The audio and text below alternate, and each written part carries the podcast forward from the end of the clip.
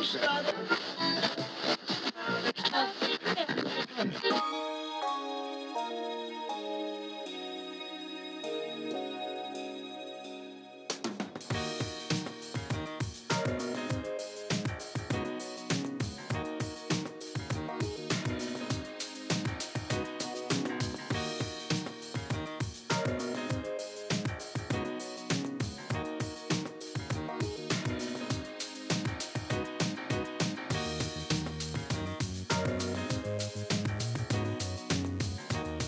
Lundi 20 février 2017, au sommaire du radioblog de cette semaine.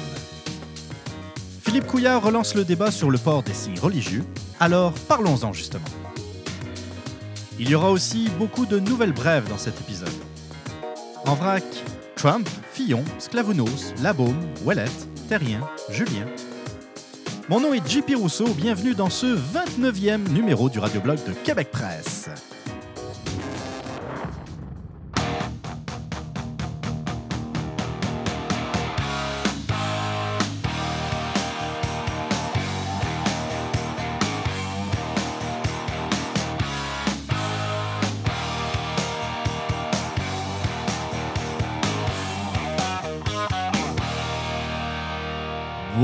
Tous, bienvenue donc à ce 29e épisode du Radioblog de Québec Presse. J'espère que ça va bien de votre côté. J'espère que vous avez passé une merveilleuse semaine. Et puis, euh, ben, en parlant de merveilleux, quelle belle température. Je ne sais pas si c'est pareil dans votre coin de pays, je ne sais pas si c'est pareil partout au Québec, mais en tout cas, euh, aujourd'hui particulièrement, la journée donc de l'enregistrement du podcast, lundi, un temps magnifique. Moi, j'adore l'hiver. Je suis un amoureux de l'hiver, des grands froids particulièrement, euh, de la neige. Mais j'aime par-dessus tout le soleil, un beau ciel bleu. Tu sais, vous voyez le genre, là, moins 20 minimum, un bon moins 20, pas trop de vent, euh, gros soleil, euh, ça, c'est un peu la température parfaite pour moi. Mais il faut dire qu'on n'a pas été trop gâté euh, cet hiver. Beaucoup de grisailles. D'habitude, le mois de janvier, par exemple, et le mois de février sont quand même euh, pas mal plus beaux que ça. On se sentait un peu au mois de décembre, hein, beaucoup, beaucoup de grisailles, de la neige, un peu, un peu de pluie verglaçante. C'était pas le fun. Et aujourd'hui, c'était. J'entendais à la radio un matin quelqu'un dire que euh, parlant de la journée d'hier, dimanche, c'était un temps de cabane à sucre. Et c'est tout à fait ça. Et aujourd'hui, j'en ai profité, je me suis baladé euh, après la job et puis euh, un peu avant d'enregistrer le, podcast. Ça a fait tellement de bien de s'aérer. tu sais, de, de, de, marcher pour le plaisir. Ça, c'est vraiment le fun. Bon, on n'est pas là non plus pour, pour parler température, pour parler hiver ou printemps. Euh, vous savez, l'introduction de l'émission, c'est un peu un vrac. Je mets un peu des, idées euh, ou des sujets qui mériteraient pas forcément euh, beaucoup d'attention, mais dont je veux quand même un peu vous parler. c'est un peu de tout. Vous allez voir, ça, va, ça va un peu dans tous les sens. Et puis, ça va être un peu un podcast de même. Hein. C'est sûr qu'il y a le gros sujet, le gros sujet lourd qui concerne les signes religieux. On va y revenir un peu plus tard. Et, puis, il y, a des tas de petits sujets. Je ne voyais pas, euh, comme je vous l'ai dit euh, dans le sommaire, je ne voulais pas non plus trop m'étendre sur ces petits sujets. Hein. Euh, ça ne vaut pas forcément la peine. On verra. Peut-être que dans les prochains podcasts, j'aurai l'occasion d'y revenir plus avec comment dire, plus de profondeur, c'est possible.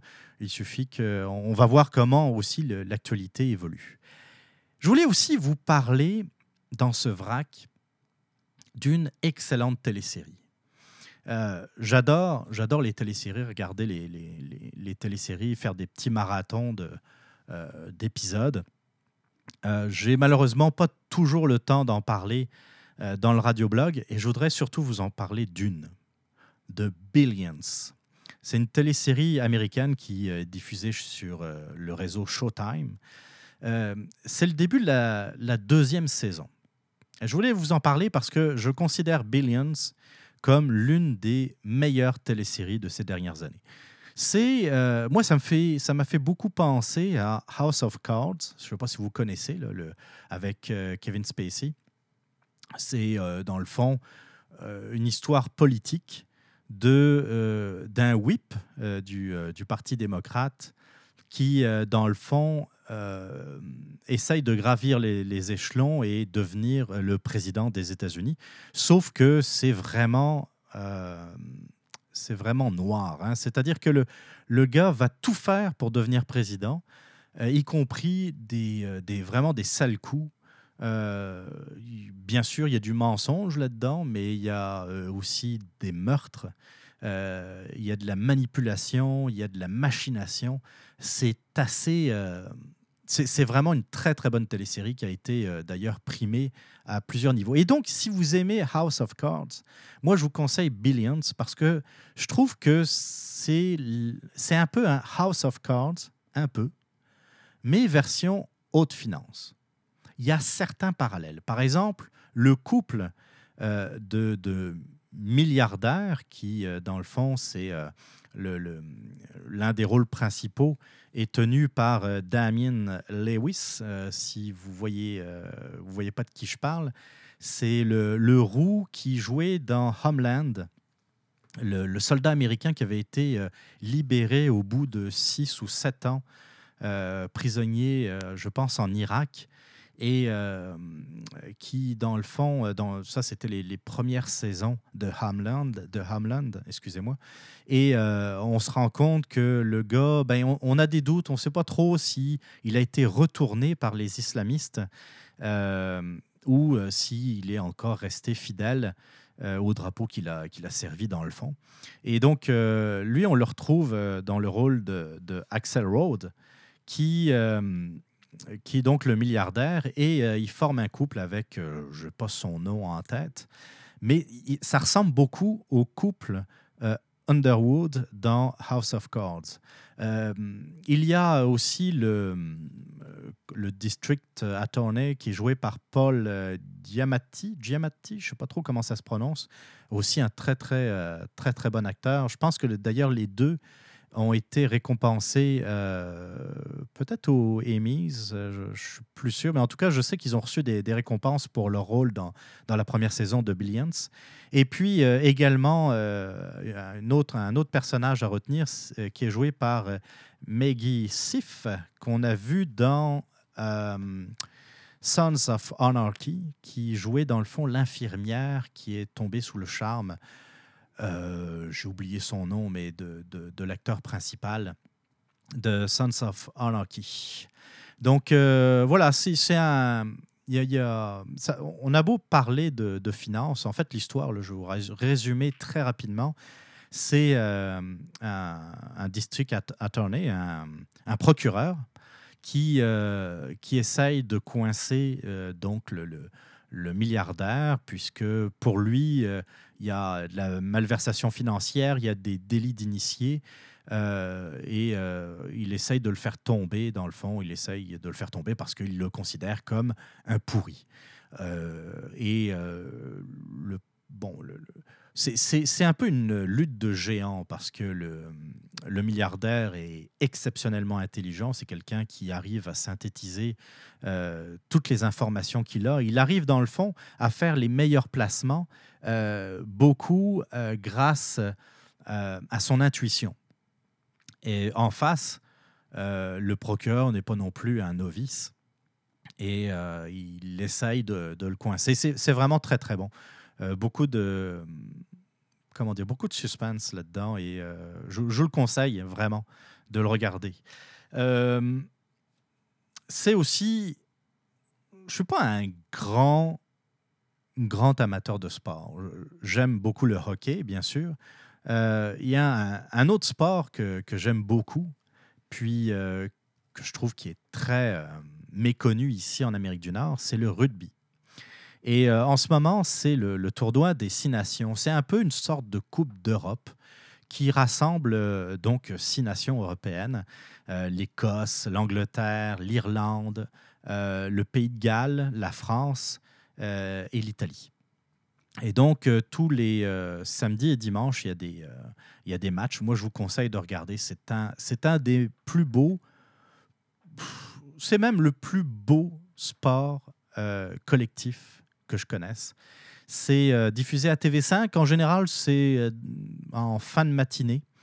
vers les 10-11 heures le matin, checkez un peu le, les horaires. Soyez curieux, essayez de, de regarder, de, voir. C'est sûr que vous n'allez pas maîtriser les règles du rugby comme ça juste en regardant une game, mais moi, tous ceux qui, à qui j'ai fait connaître le rugby l'apprécient beaucoup. c'est un sport très spectaculaire. C'est un sport qui, qui a beaucoup de, de, où il y a beaucoup de stratégie. Et contrairement, par exemple, au football américain, je ne veux pas comparer les deux sports, mais il y a énormément moins d'arrêts de jeu. C'est-à-dire qu'au au rugby, euh, juste pour, euh, pour donner quelques, quelques, petites, euh, quelques petites infos par rapport à ce sport, c'est pas parce que le ballon est à terre que le jeu s'arrête. Hein. Le, ça prend une faute, ça prend, ça prend une sortie du terrain pour que le ballon euh, que, le jeu s'arrête et là, il n'y aura pas de coupure publicitaire. Ça rembarque tout de suite dans une nouvelle action. Donc euh, voilà, ça, c'était les deux petites affaires dont je voulais vous parler dans l'introduction. On embarque tout de suite avec le premier sujet. Et c'est euh, ben, tout de suite, là, maintenant, drette là.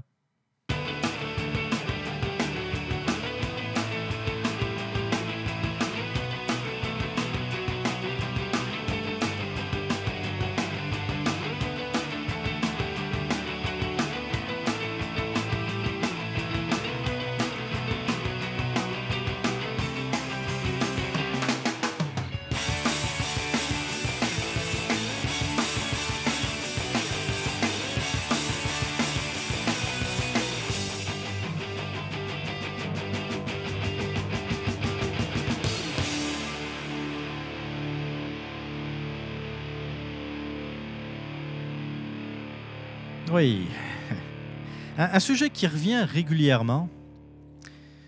Euh, moi, ça fait, euh, ça fait 15 ans, une quinzaine d'années que je suis au Québec. Et puis, euh, à peu près tous les 2-3 ans, j'ai remarqué, on revient sur le débat sur le port des signes religieux. Alors, récemment, il y avait la charte des valeurs, la fameuse charte des valeurs, qui avait un peu ressuscité le débat. Avant ça, il y avait eu la percée de la DQ sur le côté un peu plus identitaire.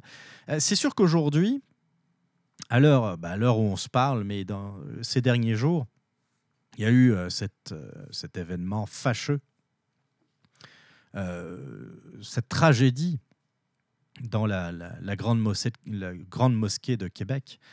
Euh, et on dirait que tout d'un coup, parler religion et surtout parler islam est devenu quelque chose de encore plus épineux que euh, ce que ce que c'était auparavant. C'est dommage parce que même si euh, je suis tout à fait d'accord sur le fait que les propos extrémistes n'ont pas leur place et qu'il faut euh, les...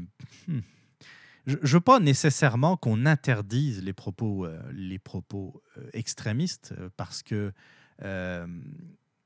faire, de ces sujets des tabous, c'est faire la même erreur qu'il y a eu dans, certains pays européens et ça ne fait que monter euh, une sorte forme de frustration. Je pense qu'au contraire, il faut vraiment euh, pouvoir parler de, ce genre de sujet, de, dans le fond de tous les sujets, à partir du moment où il n'y a pas d'appel au crime, il n'y a pas d'appel à la haine. Euh, c'est en en parlant qu'on arrive à apporter des arguments et essayer de trouver une voie modérée. Parce que on peut pas on peut pas aller d'un extrême à l'autre. On peut pas dire c'est aussi euh, débile, aussi innocent de dire qu'il faut interdire toute religion, qu'il faut euh, euh, bannir l'islam, par exemple, c'est aussi idiot que de tout permettre. Il, faut trouver un juste milieu, il faut essayer de, de débattre, et je pense que la vérité ou le bon sens est un peu entre les deux. Il faut juste se dire,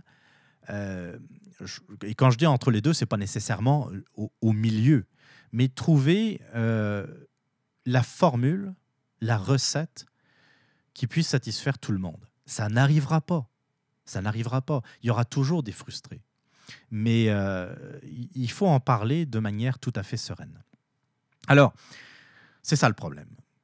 L'attentat donc euh, de Québec a fait en sorte que tout d'un coup, on a mis le projecteur sur soi-disant, soi-disant un phénomène euh, extrême.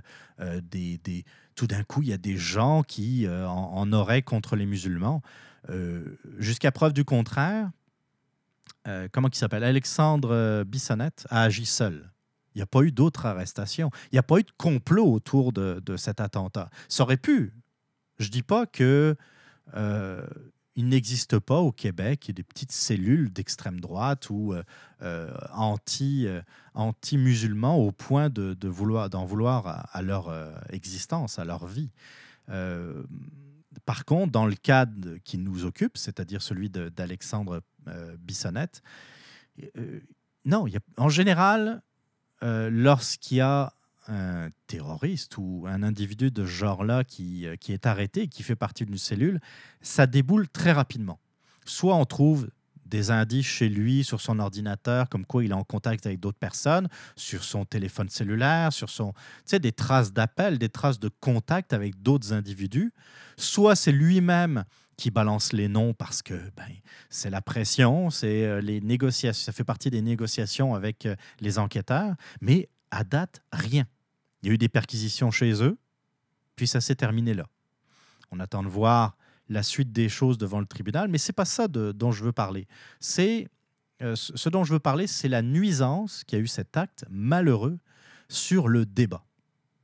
On dirait que c'est tout de suite devenu un peu plus touché de parler d'islam, euh, de parler même d'islam radical, ce qui est terrible parce que les islamistes radicaux sont au moins, et c'est un euphémisme, au moins aussi dangereux que des Alexandre Bissonnette.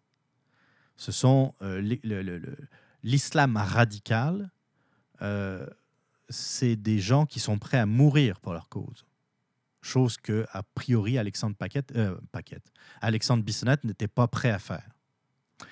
Bon. On dirait que, euh, à la suite de ces événements, à la suite de euh, l'excellente performance, il faut bien l'avouer, de Philippe Couillard, qui s'est présenté en rassembleur lorsqu'il y a eu les cérémonies, les cérémonies autour de, comment dire, l'enterrement euh, des, euh, victimes de l'attaque. Euh, Couillard a été très bon à ce moment-là. Il n'y a pas grand-chose que, que je, pourrais reprocher dans ses propos. C'est le problème, c'est ce qui a suivi. Quelques jours après, on dirait que même, oui, quelques semaines après, on voit que le, le, discours de Philippe Couillard commence à changer. Et que là, euh, on revient sur les signes religieux que, dans le fond, je résume sa pensée, euh, ça serait une erreur de bannir, y compris euh, dans les administrations publiques.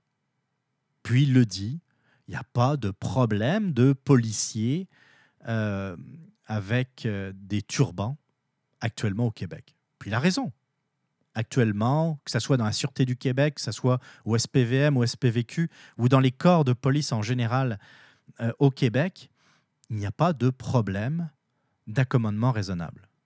Mais ne pas en avoir aujourd'hui, est-ce que ça veut dire qu'il n'y en aura jamais? Absolument pas. On ne va pas se mettre la tête dans le sable.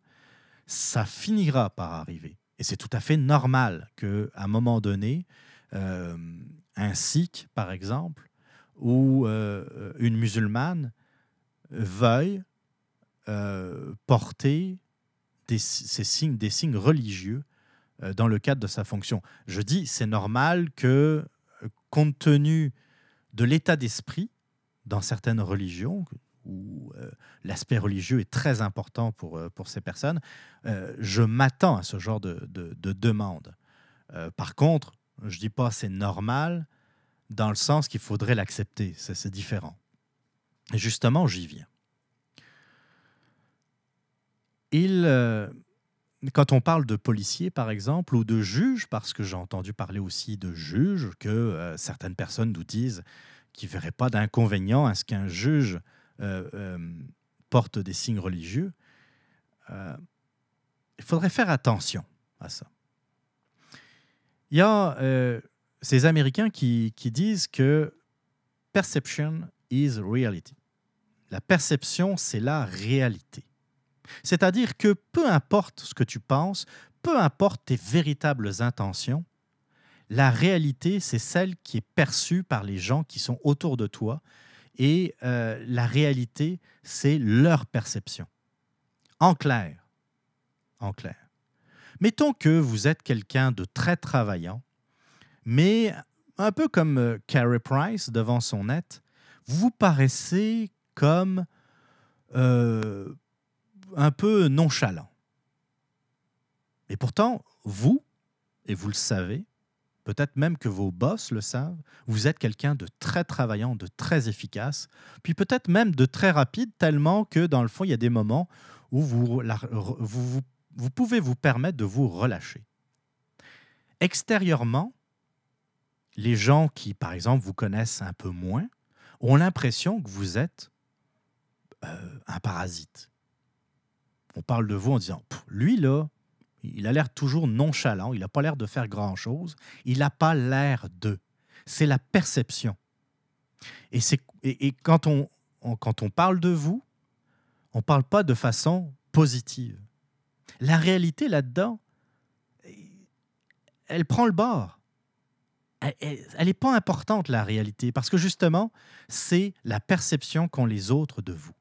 Et dans le, débat sur les ports euh, de, signes religieux, l'important, c'est la perception. Un juge, un juge d'instruction, par exemple, qui porterait, euh, qu'importe le, signe euh, religieux, un, turban, ou une kippa, ou n'importe quoi de visible. le juge en, en, tant que tel, pour être quelqu'un, pour être le juge le plus intègre de toute la Cour du Québec. Ça pourrait être le juge le plus sérieux, le plus impartial. Le problème, c'est que les gens qui vont passer devant le juge vont avoir une toute autre perception. Et s'il y a quelque chose qui ne fait pas leur affaire dans euh, la prise de, de, décision de ce juge, dans certaines euh, condamnations par exemple, qu'est-ce que vous pensez qui va arriver? On ne va pas dire que le juge est impartial parce qu'il n'est pas bon. On ne va pas dire qu'il a pris une mauvaise décision parce qu'il n'a pas compris l'affaire. C'est pas ça qu'on va dire. On va dire il a pris une décision parce qu'il est, par exemple, sikh, parce qu'il est juif, parce qu'il est musulman. Ça ne sera pas la réalité. Et ça sera même très rarement la réalité je reste prudent. Ça pourrait quand même arriver. J'espère pas, mais a priori, un juge est nommé parce qu'il est impartial. Mais la réalité, ça ne sera pas ça. Ben, pas la réalité. La perception, la perception ne sera pas ça. Et cette perception, c'est elle qui deviendra justement une réalité. Puis ça va se propager. Tel juge ne prend pas des bonnes décisions parce qu'il est, euh, euh, comment dire, il est guidé par sa religion, par sa spiritualité, même si c'est pas du tout ça. Je pense qu'il y a des juges qui sont chrétiens, il y a des juges qui actuellement sont juifs, il y a des juges qui sont certainement même musulmans, puis qui euh, prennent de très bonnes décisions, puis personne n'a rien à redire parce que il n'y a rien il n'y a, rien qui ressemble plus à un juge qu'un autre juge. Sauf si euh, vous lui rajoutez un accoutrement, que ce soit religieux ou tout autre. Tout d'un coup, il y aura un doute. Et à partir du moment où vous n'êtes pas d'accord avec une décision de quelqu'un, je parlais d'un juge, ça pourrait être un policier. Pourquoi le policier m'a arrêté?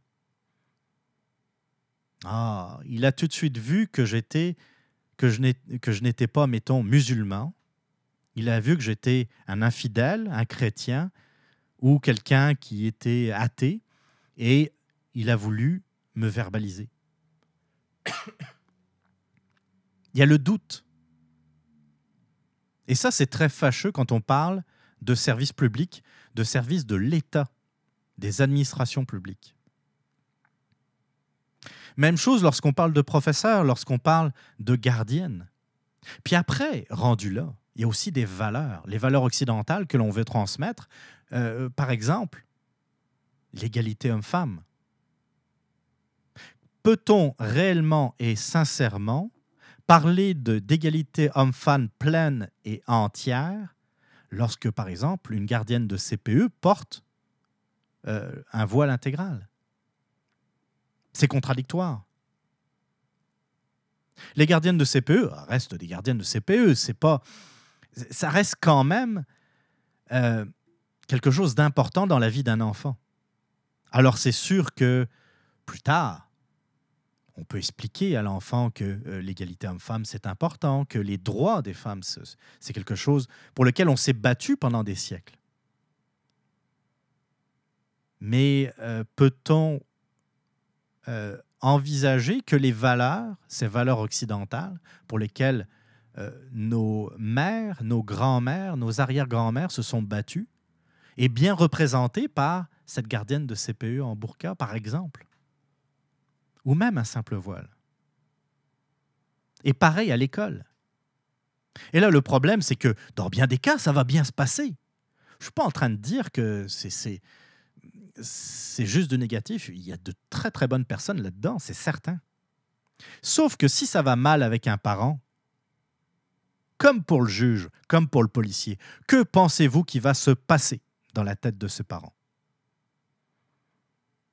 Mon enfant a été brimé, mon enfant n'a pas eu de bonnes notes, mon enfant a été mis à l'écart parce que cette femme est sikh, musulmane, ou je ne sais pas trop quelle religion on pourrait, euh, on pourrait prendre en considération. Il y aura toujours ce doute et ce doute-là ne devrait jamais, jamais se présenter lorsqu'on parle d'éducation d'un enfant, lorsqu'on parle de justice, lorsqu'on parle de police. C'est pas vrai. Ça ne marche pas de même. Évidemment, là, je parle de signes ostentatoires. Il faut, être bien clair. Euh, c'est pas parce que quelqu'un porte une, euh, comment dire, une, étoile de David ou une croix qui, euh, euh à partir du moment où c'est discret, ça, dans 95% des cas, ça passe complètement inaperçu. Les gens font même pas attention à ça. Même même, comment dire, un pendentif avec le, croissant de l'islam. Par contre, lorsque le signe religieux est ostentatoire, c'est-à-dire qu'on ne peut pas passer à côté, que ça se voit comme le nez au milieu de la figure, là, ça pose un problème. Parce que la religion, tout d'un coup, prend trop de place. L'individu n'est pas vu juste comme un individu, mais comme un individu d'une telle religion. Le juge n'est pas vu comme un juge, mais comme un juge musulman. Le policier n'est pas vu juste comme un policier, mais comme un policier sikh. Vous voyez où est le problème? L'égalité de traitement sera peut-être identique, mais la perception sera différente. Et ça, ça pose un grave problème. C'est comme je vous le disais, la perception devient la réalité.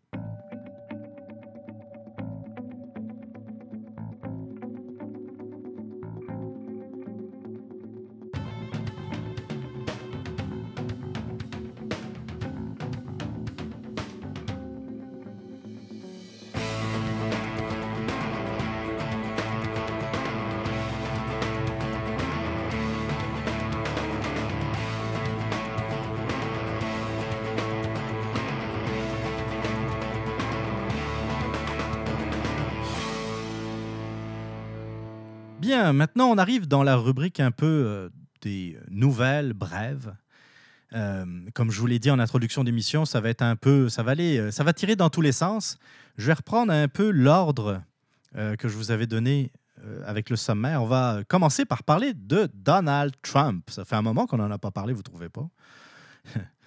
Je vais revenir sur les décisions qu'il a prises concernant l'immigration. Hein. Il a barré certains pays euh, même si c'est de façon temporaire. Euh, puis, je vous l'ai dit pendant toute la campagne présidentielle, moi, je ne suis, vraiment pas un fan de Donald Trump. Je l'étais encore moins d'Hillary Clinton, mais euh, bon, on va, on va laisser une chance quand même aux coureurs, même si les méthodes sont un peu particulières, il faut bien le reconnaître.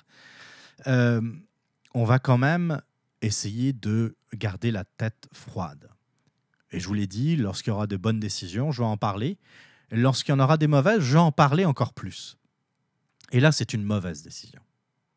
Autant j'avais critiqué Justin Trudeau sur le fait qu'il y avait eu comme une, une enflure médiatique, une enflure de, euh, durant la campagne euh, électorale, où, euh, je ne sais pas si vous vous en rappelez, il y a le NPD qui disait Oh, on va accueillir, je ne sais plus moi, 20 000 immigrants par, Enfin, 20 000 plutôt réfugiés, syriens, entre autres. puis tout d'un coup, vous aviez Justin Trudeau qui disait non, 25 000, non, puis 30 000, puis 35 Tu sais, il y, avait comme euh, c'est ça, une enflure verbale qui avait conduit les, euh, en particulier les candidats NPD et euh, libéraux à sortir un peu n'importe quoi. Des chiffres qui... c'était pas de savoir si c'était possible, si c'était faisable. c'était plus c'était plus une sorte de concours à celui qui pissait le plus loin, dans le fond. Et j'avais critiqué ce, ce, comportement que je trouvais complètement inadmissible et complètement euh, euh, puéril en disant c'est correct qu'on qu'on accueille des, des réfugiés. Je n'ai pas de problème avec ça. Je ne suis pas contre ça. Là. Mais il faut les accueillir de la bonne façon. C'est des gens qui, très majoritairement, ont, ont, fui la violence et ont fui le radicalisme. C'est pas pour ouvrir en grand les portes pour que euh, les réfugiés rentrent mais que leurs problèmes aussi rentrent au Canada. C'est pas les aider, puis c'est pas nous aider non plus. Euh, eux autres, ils, euh, ils, fuient la violence. C'est pas pour que, dans le fond, euh, ils subissent la même chose, mais au Canada. Et d'ailleurs, ce, qui est, ce qui est important à signaler, c'est que même parmi les réfugiés syriens, ils sont une bonne partie à être d'accord avec euh, cette sélection qui se fait à l'entrée. Donc, ce que je voulais, c'est une, euh, une bonne sélection, de bonnes enquêtes euh, à l'entrée pour les, réfugiés syriens. Et que pour moi, le, gros problème, le principal problème, c'est qu'on ne s'attaquait pas au problème au, mal à la racine, c'est-à-dire que vous aviez Trudeau qui, qui retirait les, les F-18 euh, des opérations en Syrie. Donc, euh, on n'allait pas s'occuper du mal, c'est-à-dire que c'est à cause de l'État islamique euh, qu'il y avait des réfugiés. Et on était un peu comme les pompiers qui se présentaient devant un immeuble en feu, mais qui n'intervenaient pas, en disant non, on va pas intervenir sur l'immeuble en feu. Par contre, s'il y a des gens qui arrivent à sortir de l'immeuble, on va s'occuper d'eux. Ça marche pas de même c'est correct d'accueillir des réfugiés, mais c'est correct aussi d'attaquer leurs ennemis. Et leurs adversaires, c'est l'État islamique en particulier. D'ailleurs, en passant, j'ai vu une nouvelle, je ne je me suis pas trop attardé dessus. D'ailleurs, il faudrait que, j'aille un peu plus loin dans la lecture de l'article. Euh, les journées euh, passent vite, qu'est-ce que vous voulez. Mais j'ai euh, cru apercevoir que les F-18 canadiens étaient de retour euh, en Syrie, en Irak. Donc ça, c'est une bonne nouvelle. Finalement, euh, les politiques de Justin Trudeau euh, sont, sont de courte durée. Il revient sur ses propres décisions alors qu'il avait dit que c'était qu'il comptait retirer les, les Canadiens. C'était c'était une mauvaise décision parce que nous, nos alliés se battent, battent contre l'État islamique. les Américains, les Français, les Britanniques sont, euh, sont, euh, sont présents là-bas et puis font, euh, déploient beaucoup d'efforts pour contrer l'État islamique. Et puis nous, on était comme, comme toujours, en arrière, à rien faire, puis à juste ouvrir nos portes pour les réfugiés. Donc, je suis très critique par rapport à la politique de Donald Trump. Je pense qu'il a tout intérêt à accueillir des réfugiés, des réfugiés qui fuient euh, les bombardements, qui fuient la violence, qui fuient l'État islamique. Il y a de, très bonnes personnes là-dedans, j'en suis certain. Sauf que ça n'interdit pas, euh, ça ne nous rend pas nécessairement idiots. Il faut, euh, il faut être beaucoup plus proactif pour dépister les, les éventuels terroristes. Et surtout, c'est pas parce que vous allez interdire, par exemple, des réfugiés de Syrie que euh, vous allez être correct. Euh, on, en a beaucoup parlé, mais euh, les responsables des, attentats du 11 septembre, ce sont des Saoudiens.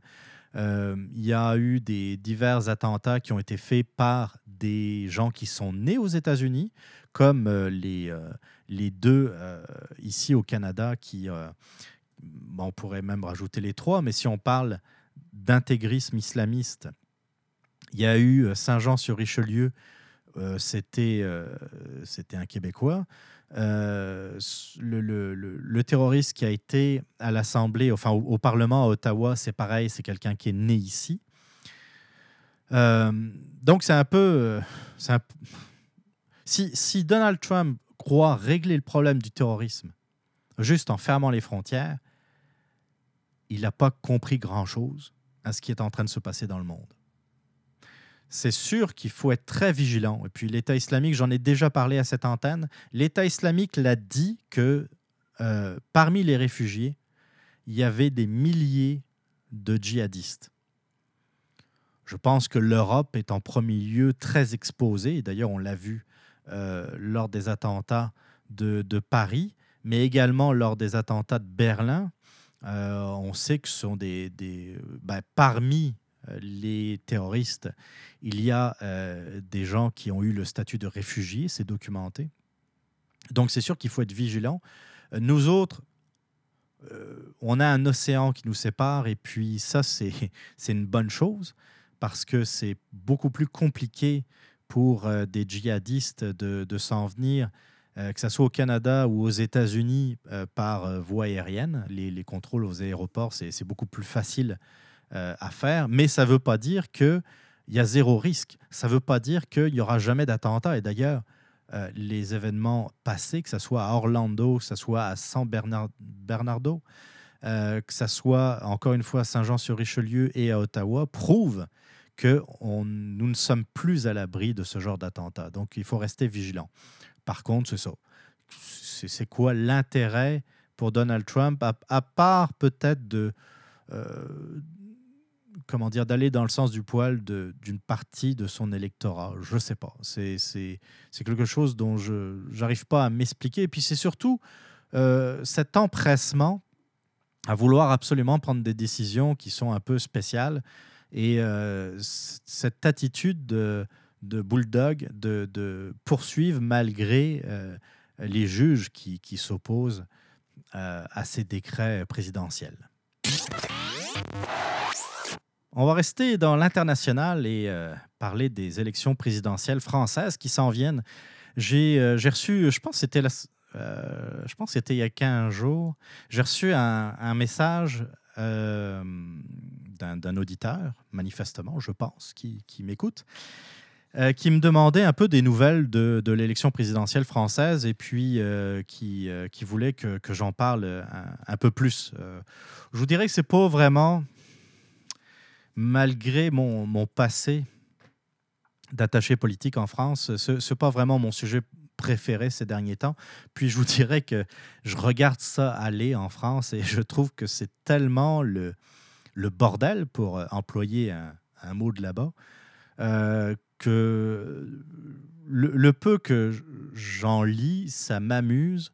Je trouve ça tellement ridicule. Tu sais, on, dit que la, politique américaine ou la politique même canadienne euh, est pas, est pas géniale, et pas. Euh, euh, comment dire on, va parfois dans les, dans les bas-fonds.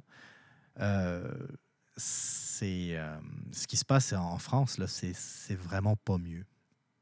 Alors, vous en avez sans doute entendu parler. Je vais, je vais replacer un peu les, les personnages dans leur contexte. Il y a eu d'abord les, euh, les primaires à droite, c'est-à-dire c'était il, y, avait plusieurs euh, candidat pour l'élection présidentielle dans le camp de la droite modérée. Donc, et c'est contre toute attente, contre les sondages. On pourrait parler de, encore une fois de ces fameux sondages qui vont d'un sens, mais la réalité va dans un autre sens. Mais bon, ce n'est pas le sujet actuel. On, y reviendra sans doute. Contre toute attente, donc François Fillon a été élu à la primaire à droite et euh, va défendre les couleurs euh, euh, du, parti Les Républicains en France lors de, de l'élection présidentielle qui aura lieu, si ma mémoire est bonne, le premier tour le 23 avril 2017. À gauche, il y a eu les primaires également du Parti socialiste, puis bah, c'était surtout entre socialistes. Et c'est un certain Benoît Hamon. J'ai sorti euh, d'ailleurs, j'étais j'ai été aux, nouvelles parce que euh, je voulais voir un peu quels étaient les candidats, euh, comment dire, les, différents candidats pour l'élection présidentielle. François Fillon, donc 62 ans, c'est un ancien Premier ministre. À gauche, comme je vous disais, Benoît Hamon, il est plus jeune, il a 49 ans. C'est un ancien ministre de l'Éducation de François Hollande. Euh, on dit, de ce que je comprends, que c'est euh, vraiment euh, l'aile gauche du, Parti socialiste. Hein. C'est un peu une sorte de retour aux sources. Il y a énormément de candidats, mais je vais, je vous passer les, principaux. Évidemment, il y a l'incontournable Marine Le Pen, qui représente le Front National. Elle, elle a 48 ans, c'est la fille du fondateur du Front National, Jean-Marie Le Pen on parle beaucoup d'elle parce que ben, qu'elle a des bons sondages. Donc, euh, c'est normal. Elle devient de plus en plus incontournable. Euh, on retourne à gauche, cette fois à l'extrême gauche. Jean-Luc Mélenchon, qui est euh, le, le, candidat d'un parti qui s'appelle le Parti de gauche. Lui, il a 65 ans. et ben, il est soutenu par une gauche assez radicale et ainsi que par le Parti communiste français.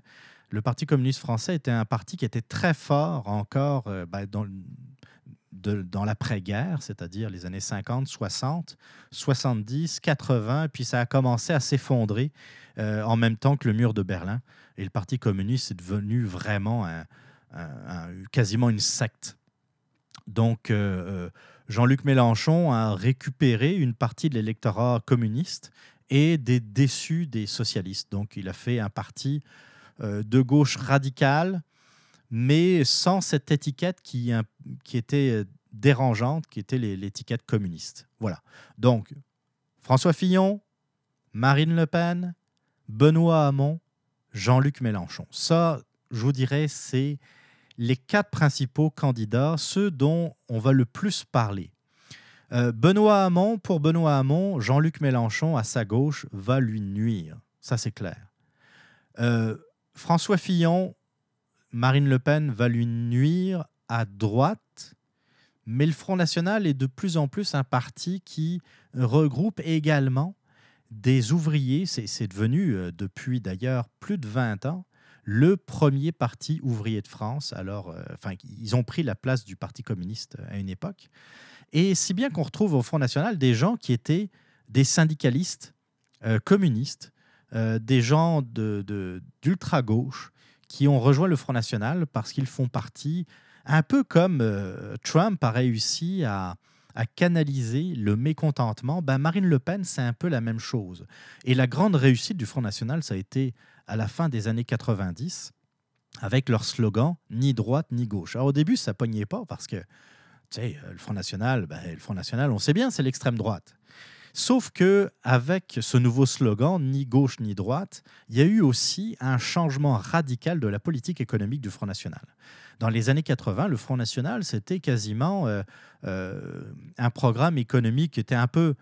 Tu sais, il n'y avait pas de grands spécialistes économiques au Front National, et ça, ça paraissait. Mais il s'inspirait beaucoup euh, du libéralisme britannique euh, à la Thatcher euh, ou à la Ronald Reagan. Donc, il y avait l'influence n'était pas nécessairement mauvaise en ce qui concerne l'économie, et j'insiste. Mais à un moment donné, je pense qu'ils ont atteint un plateau et que Le Pen, Jean-Marie Le Pen, s'est dit euh, si je veux progresser, si je veux euh, monter une step plus haut, il faut euh, que je change mon discours. Et ça a été le ni droite ni gauche. Il s'est dit ok, j'ai rassemblé les mécontents à droite, eh bien, je vais essayer de faire la même chose avec les mécontents à gauche.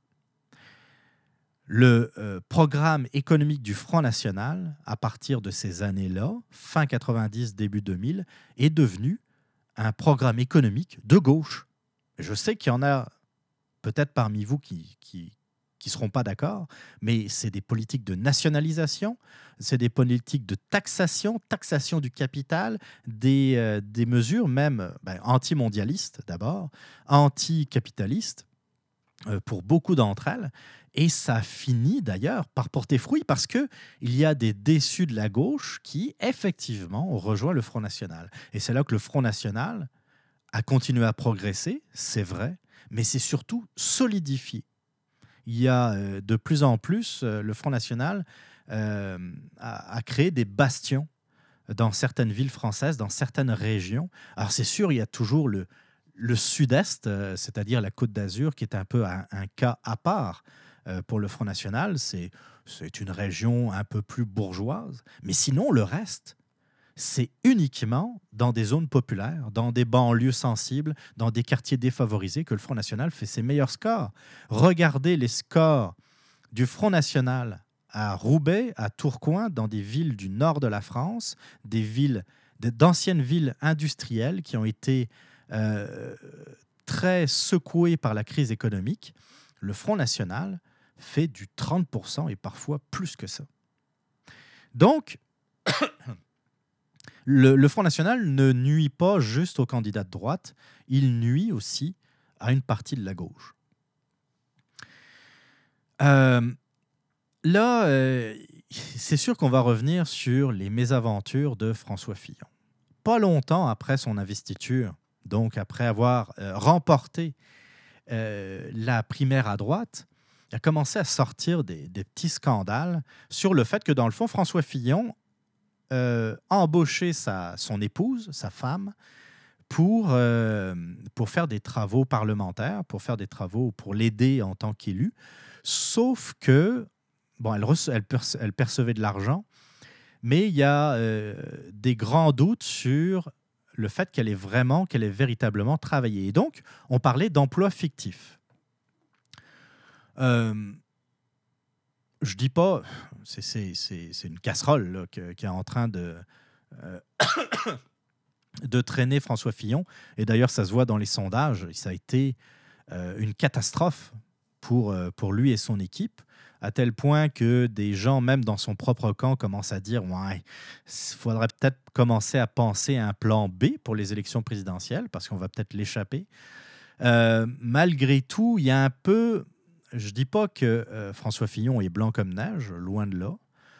Euh, sauf qu'il y a un peu d'hypocrisie parce que euh, si on prenait tous les députés français qu'on regardait dans, parmi leur équipe parlementaire, parmi leurs attachés politiques, on découvrirait qu'il y aurait beaucoup de membres de, de leur famille.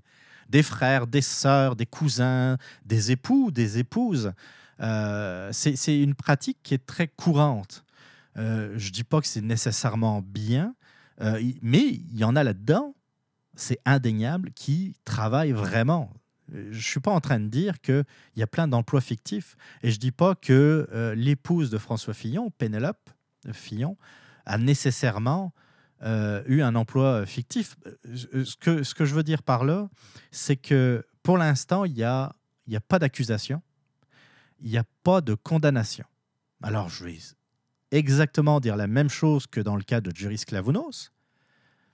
Si jamais il y a une mise en accusation, déjà, ça sera une première étape. Là, effectivement, s'il y a une mise en accusation, il y a certainement des, euh, des faits. Euh, euh, il y a un procureur quelque part qui pense qu'il a des chances de, de, gagner un procès.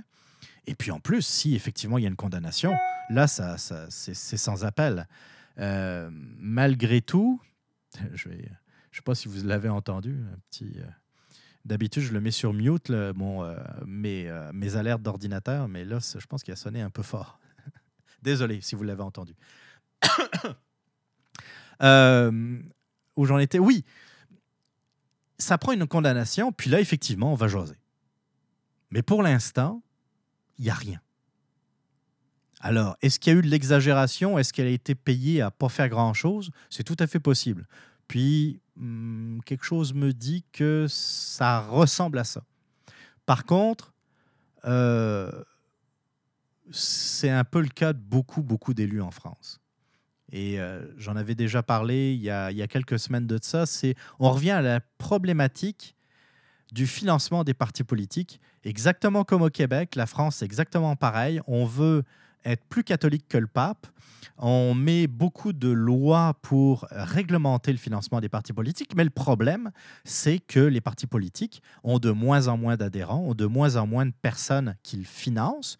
Euh, je ne suis pas en train de dire que c'est dommage ou euh, tu sais si les gens si, les partis politiques euh, ne reçoivent pas autant d'argent qu'avant, c'est peut-être parce que ils ont des choses à revoir, c'est que leur discours ne passe plus, c'est que euh, ça, prendrait une véritable révolution. mais peut-être qu'il y a des choses à revoir, mais ça, c'est leur problème, c'est pas le mien. Mais tant est-il que, dans le fond, il manque d'argent et tous les moyens sont bons pour essayer d'en gratter à droite et à gauche. Et parfois, c'est vraiment aux limites du légal. Donc, on va voir comment va s'en sortir François Fillon. D'abord, s'il va être poursuivi ou pas. Euh, mais c'est sûr, ça risque, ça plombe déjà pas mal sa campagne électorale, mais euh, c'est encore long. Ça s'en vient, mais le 23 avril, euh, c'est pas tout de suite, il peut s'en passer énormément. D'un autre côté, ça aide énormément aussi le candidat de gauche. Le candidat de gauche, a tout intérêt à ce que François Fillon soit exclu du deuxième tour. Parce que si jamais il est exclu du deuxième tour, euh, le candidat de gauche va se retrouver face à Marine Le Pen. Et là, s'il se retrouve face à Marine Le Pen, il y a de grandes chances qu'il soit élu. Et là, ça revient un peu à la question d'ailleurs de mon auditeur. Est-ce que Marine Le Pen a des chances de devenir présidente de la République française, comme on l'entend parfois à la radio ou dans les médias au Québec? Mon feeling, mais je peux me tromper, je pense que euh, pour le moment, les chances sont très faibles. En fait, c'est le scrutin majoritaire à deux tours qui, euh, qui, sera toujours un handicap pour le Front National. Je m'explique. L'élection française, c'est assez facile à comprendre. L'élection présidentielle, je vais juste parler de l'élection présidentielle. L'élection présidentielle, ça se passe en deux tours. Le premier tour, vous avez tous les candidats qui sont là, ils doivent être au moins une quinzaine. Euh, c'est beaucoup de monde et généralement, ben, on vote avec, euh, avec notre cœur. C'est-à-dire que euh, dans le fond, on va voter pour le candidat qui est le plus proche, ou la candidate, qui est le plus proche de nos idées. Qu'importe le choix, à la fin du premier tour, c'est-à-dire le 23 avril à 20h, c'est un dimanche, en France, ils aiment ça voter le dimanche, à 20h, on va savoir euh, les résultats donc du premier tour. Et dans tous les cas, c'est les deux premiers qui vont se retrouver au deuxième tour. D'accord? Donc, si vous avez, mettons, euh, euh, Marine Le Pen qui arrive première, comme elle est donnée d'ailleurs dans les sondages actuellement, et que le deuxième, c'est, mettons, le candidat de gauche, Benoît Hamon, eh bien, François Fillon, même s'il a 0,01% de moins que le deuxième, il sera quand même exclu. C'est uniquement les deux premiers qui vont se retrouver au deuxième tour. Et là, nécessairement, vu qu'ils seront que deux candidats au deuxième tour, c'est-à-dire le 7 mai euh, prochain, eh bien, il y en a un des deux qui aura au moins 50% des voix. Et c'est ça qui est primordial dans le système majoritaire à deux tours, le scrutin majoritaire à deux tours, c'est-à-dire qu'on veut absolument que le président de la République en France soit élu par au moins 50% plus 1 euh, des électeurs. Alors, il, se passera dans ce, ce, cas de figure, ce qui s'est passé en 2002, 2003, je me souviens plus bien, où c'était Jacques Chirac au deuxième tour contre Jean-Marie Le Pen, eh bien tous les, euh, les, électeurs de gauche, ou en tout cas une bonne partie des électeurs de gauche qui ont été votés, ont voté pour Jacques Chirac parce qu'ils voulaient faire barrage à Jean-Marie Le Pen. Jacques Chirac a été élu avec 70 euh, et quelques pourcents, me semble, de mémoire. Euh, et là, il pourrait se poser la même, la même affaire, cette fois à l'inverse, c'est-à-dire que les électeurs, ben, une partie des électeurs de droite iront voter pour le candidat de gauche parce qu'ils veulent faire barrage au Front National. Et euh, c'est ça le problème, ben, pour le Front National, pas pour moi, c'est que le scrutin majoritaire à deux tours va être un handicap euh, pour le Front National à cause du fait qu'il y aura comme euh, un regroupement des gens de droite et de gauche qui ne veulent pas le Front National euh, comme euh, au pouvoir. Il y aura peut-être même des gens du Front National eux-mêmes. Ça, je vais vous expliquer pourquoi. Il y a des gens du Front National, enfin, il y a des gens, il y a des électeurs du Front National qui votent pour Marine Le Pen euh, parce que c'est un vote de protestation, parce qu'ils savent pertinemment qu'elle ne sera jamais au pouvoir. Un peu comme il doit certainement avoir des gens sur le plateau Mont-Royal qui votent pour Amir Kadir ou qui votent pour Québec solidaire, parce que dans le fond, ils veulent euh, exprimer un mécontentement. Non pas, tu sais, on, leur parlerait des idées de Québec solidaire et dire, mais non, je ne suis pas d'accord avec ça, je ne suis pas d'accord avec le fait de nationaliser euh, les, les, médias, par exemple.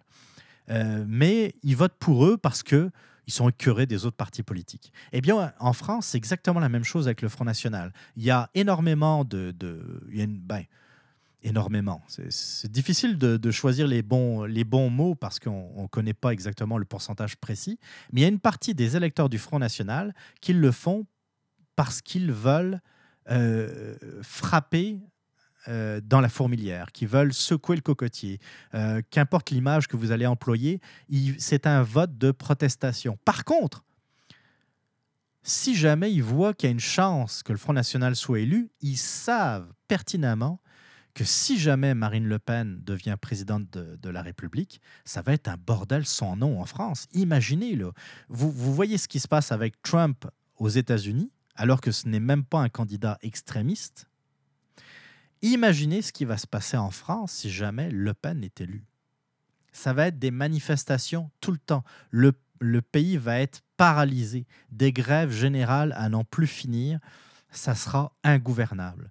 Et euh, je suis certain qu'il y a quelques électeurs du Front National qui, ont bien ça en tête et qui, au deuxième tour, si jamais Marine Le Pen est présente, iront voter pour l'autre candidat parce qu'ils auront peur du chaos, tout simplement.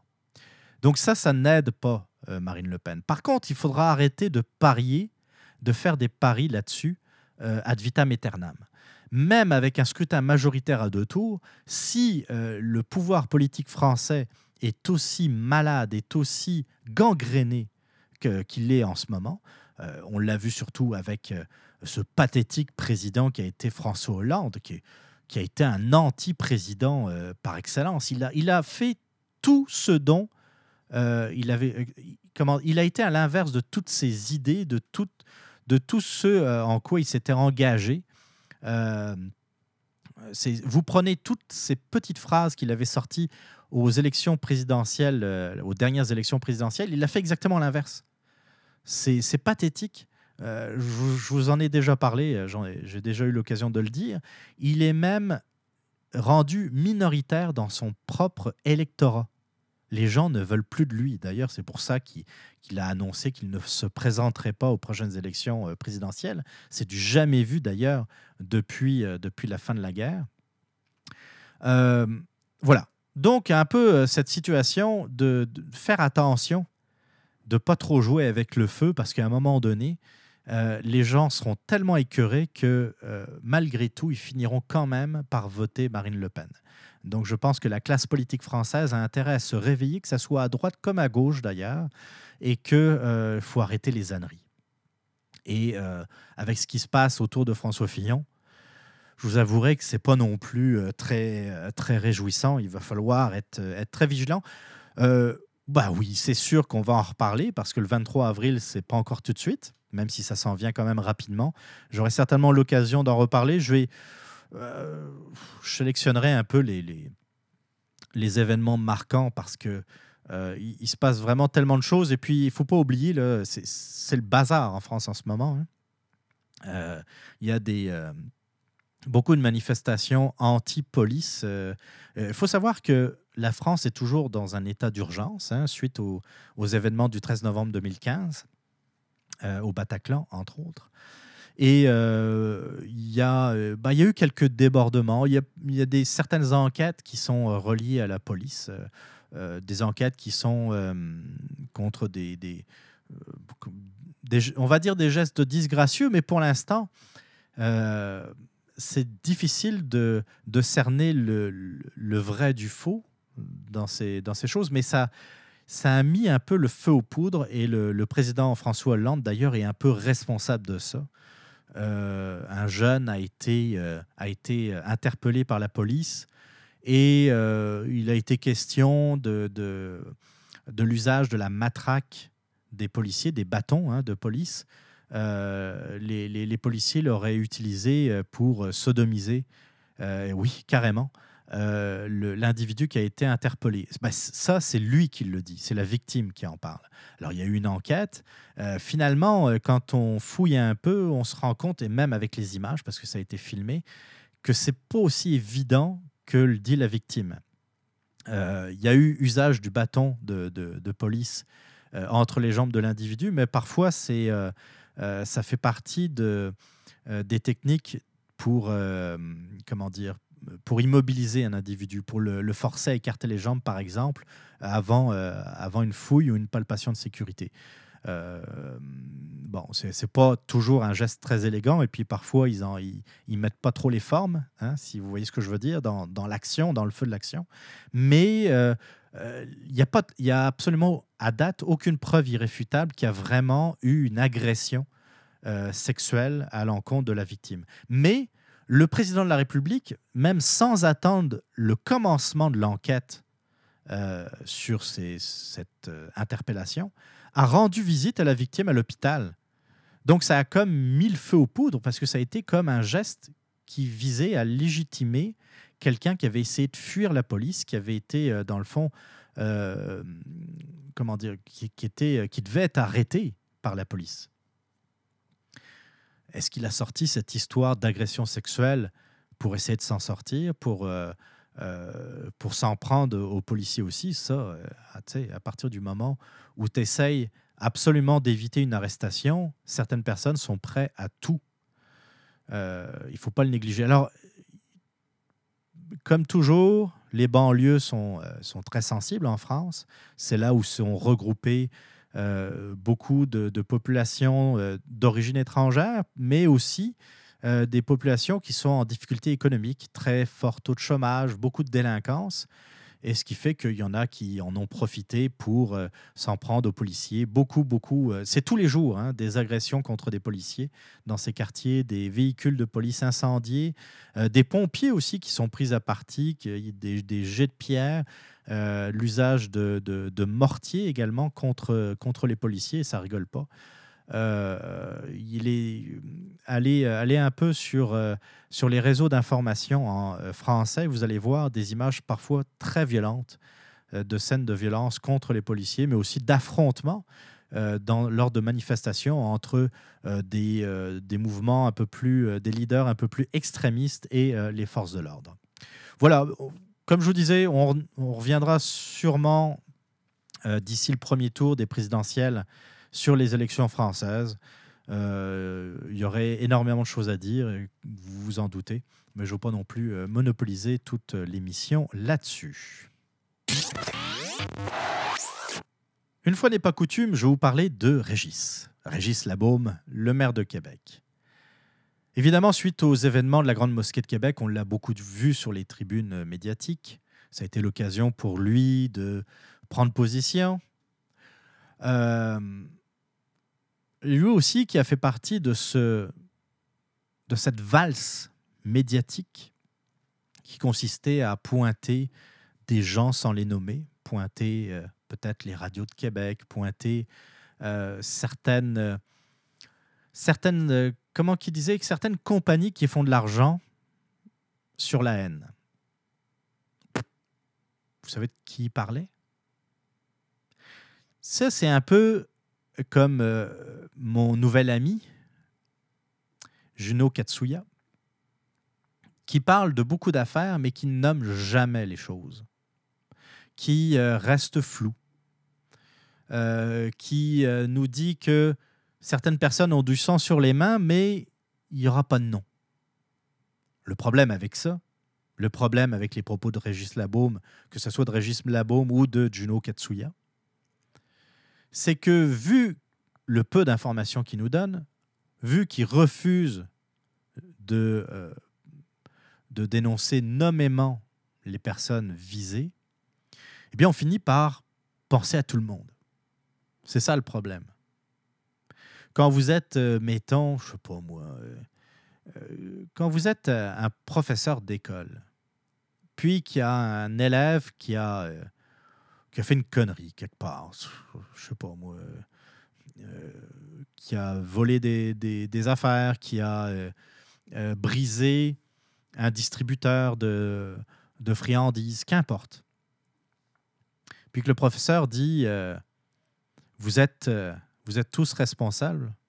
Non, plutôt, il y a des gens ici qui sont responsables de cet acte.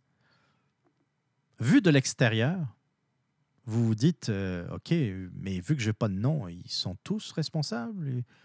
Qui? Ça peut être lui, ça peut être elle, ça peut être l'autre là avec euh, ses grands cheveux? Tu sais, quand on parle, mettons, encore une fois, des radios de Québec, mais on nomme pas les personnes qui, semble-t-il, seraient responsables de la haine à Québec, qui aurait euh, débouché sur l'attentat de la Grande Mosquée, alors que, a priori, les premiers résultats de l'enquête montrent que Alexandre Bissonnette n'écoutait pas les radios de Québec. Bien, à force d'être flou, on finit par viser tout le monde. Régis Labaume euh, a donc fait partie euh, de ce cirque médiatique suite au, au, euh, à ce qui s'est passé dans la Grande Mosquée. Mais le problème, c'est que lui-même a des discours qui, euh, ma foi, sont assez extrêmes. C'est quelqu'un qui fait beaucoup d'intimidation, y compris au, conseil de ville. Il s'en prend aux gens de l'opposition. Personnellement, pas, il s'en prend pas à leurs idées, il s'en prend pas à leurs arguments, il s'en prend à leur propre personne. C'est la définition même de l'intimidation. Ou alors, euh, s'en prend à d'autres journalistes dans des entrevues.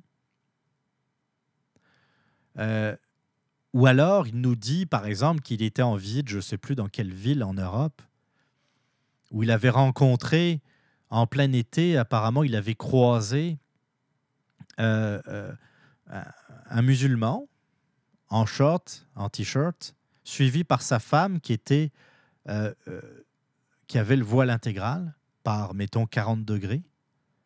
Et il disait à, sa femme, retiens-moi, retiens-moi, j'ai envie de lui arracher la tête. Il l'a dit, ça. Tu sais qu'il le pense, euh, on s'en fout. Tant qu'il vient pas aux actes, c'est son problème. Mais de le dire aux médias, de retour au Québec, qu'il avait eu envie d'arracher la tête d'un musulman parce que sa femme était complètement voilée, et que lui, il trouvait ça euh, complètement inacceptable.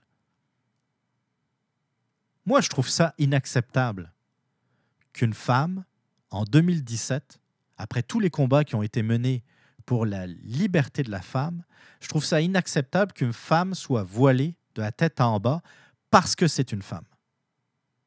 Mais euh, jamais, au grand jamais, j'ai envie d'arracher la tête de qui que ce soit. Je trouve qu'au contraire, c'est par le débat, c'est par l'éducation, c'est par des arguments qui ont du sens, des arguments modérés, qu'on va finir par faire avancer le débat, comme ça a toujours été le cas dans nos démocraties et en Occident. Le débat le, le, progrès, mais pas le progrès comme euh, progressisme, mais le progrès qui nous rend plus confortables, euh, que ça soit chez nous, que ça soit euh, au travail, mais que ça soit également dans nos droits, dans nos libertés. Ça s'est fait par, oui, des combats, mais des combats pacifiques, des combats par des débats, par de l'argument, pas par des, euh, euh, de l'arrachage de tête. Même si on le sait, on le sait, Régis, là, il est haut comme trois pommes. Le gars, euh, le gars sans doute était, était pas, mal, pas mal mieux bâti que lui, puis il aurait réglé ça très rapidement. On le sait qu'il ne l'aurait pas fait, Régis Labaume. Mais moi, j'ai jamais entendu personne sur les radios de Québec nous dire qu'il fallait arracher la tête à qui que ce soit, musulman ou pas d'ailleurs. Mais Régis se permet, lui, de faire ce genre de commentaires et nous dire qu'il y a des discours haineux dans les radios de Québec. Puis là, la semaine dernière, on est monté d'une coche. Là, Régis nous parlait des commentaires du Journal de Montréal, le Journal de Québec, surtout du Journal de Québec, puisqu'on parle de la capitale nationale. Et euh, il disait que c'était inacceptable qu'un groupe comme Québécois laisse euh, s'exprimer des gens violents, des gens haineux dans les commentaires suite aux articles. Apparemment, il a dû être visé à plusieurs reprises puisqu'il euh, a nommément cité les, les, journaux de Québécois. Venant de lui, tu sais, ça serait venu même, même de Denis Coderre, tu sais, qui n'a pas la langue de sa poche, mais Denis Coderre, je peux me tromper, mais je n'ai pas d'exemple de tentative d'intimidation de la part de Denis Coderre. Il a bien des défauts, mais pas celui-là. Euh, venant de Denis Coderre, donc, je l'aurais accepté.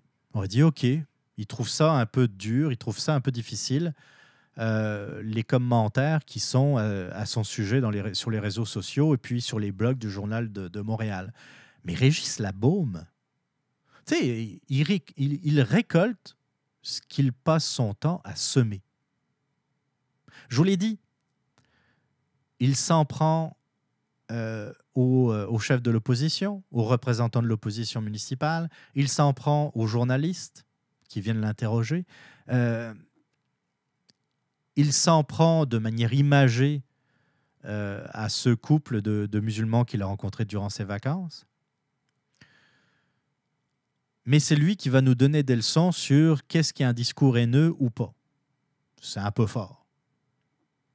Alors c'est sûr que, regardez, moi personnellement, je participe quasiment pas, quasiment jamais aux discussions sur les réseaux sociaux. Je l'ai fait à une époque. Je l'ai fait. Je commentais des nouvelles, mettons, du Journal de Montréal ou euh, euh, du Huffington Post ou euh, du Devoir. De temps en temps, je mettais mon grain de sel.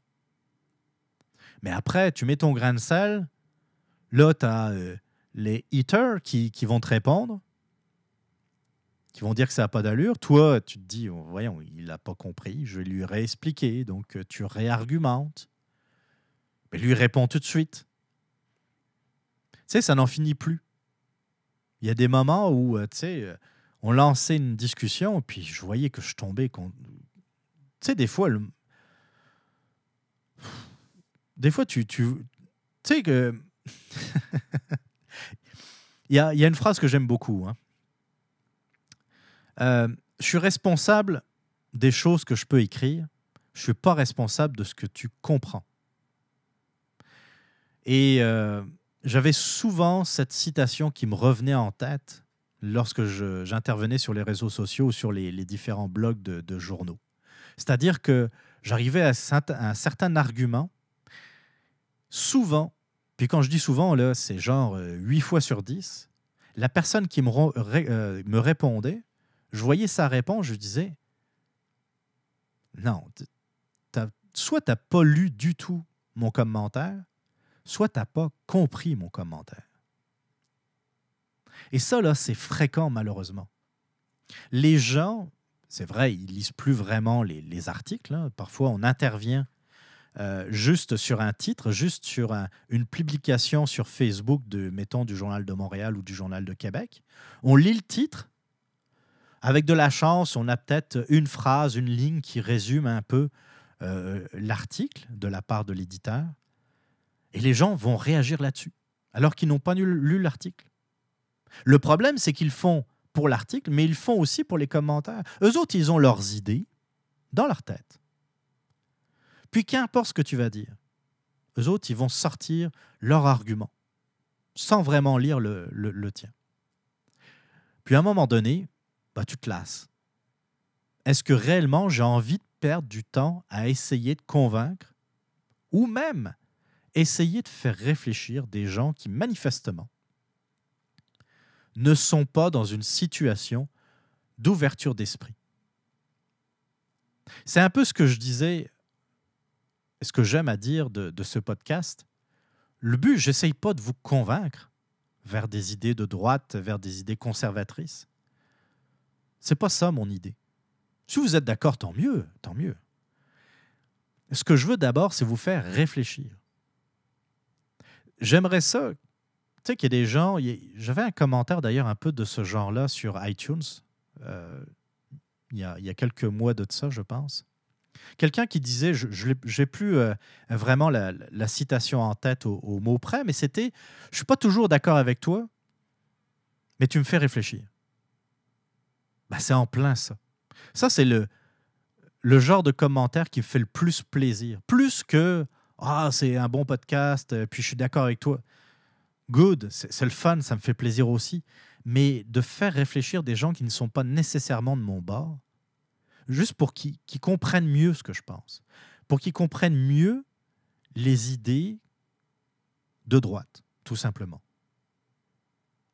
C'est sûr que vous avez des différences à droite, comme vous avez des différences à gauche. Il y a, tout le monde ne pense pas de la même façon. Il y en a aussi qui font des erreurs, à droite comme à gauche, évidemment.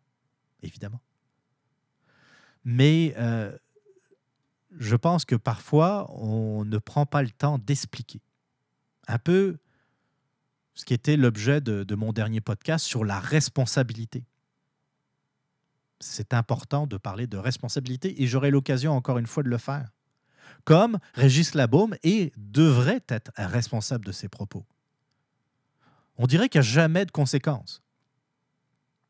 Il s'en prend aux uns, il s'en prend aux autres. Mais lui, lui, c'est le petit roitelet de Québec. Quelqu'un qui, a un loose cannon. J'aimerais vraiment pas, autant je, j'aime beaucoup la politique, mais qu'est-ce que j'aimerais pas être dans son entourage, être un de ses conseillers, par exemple?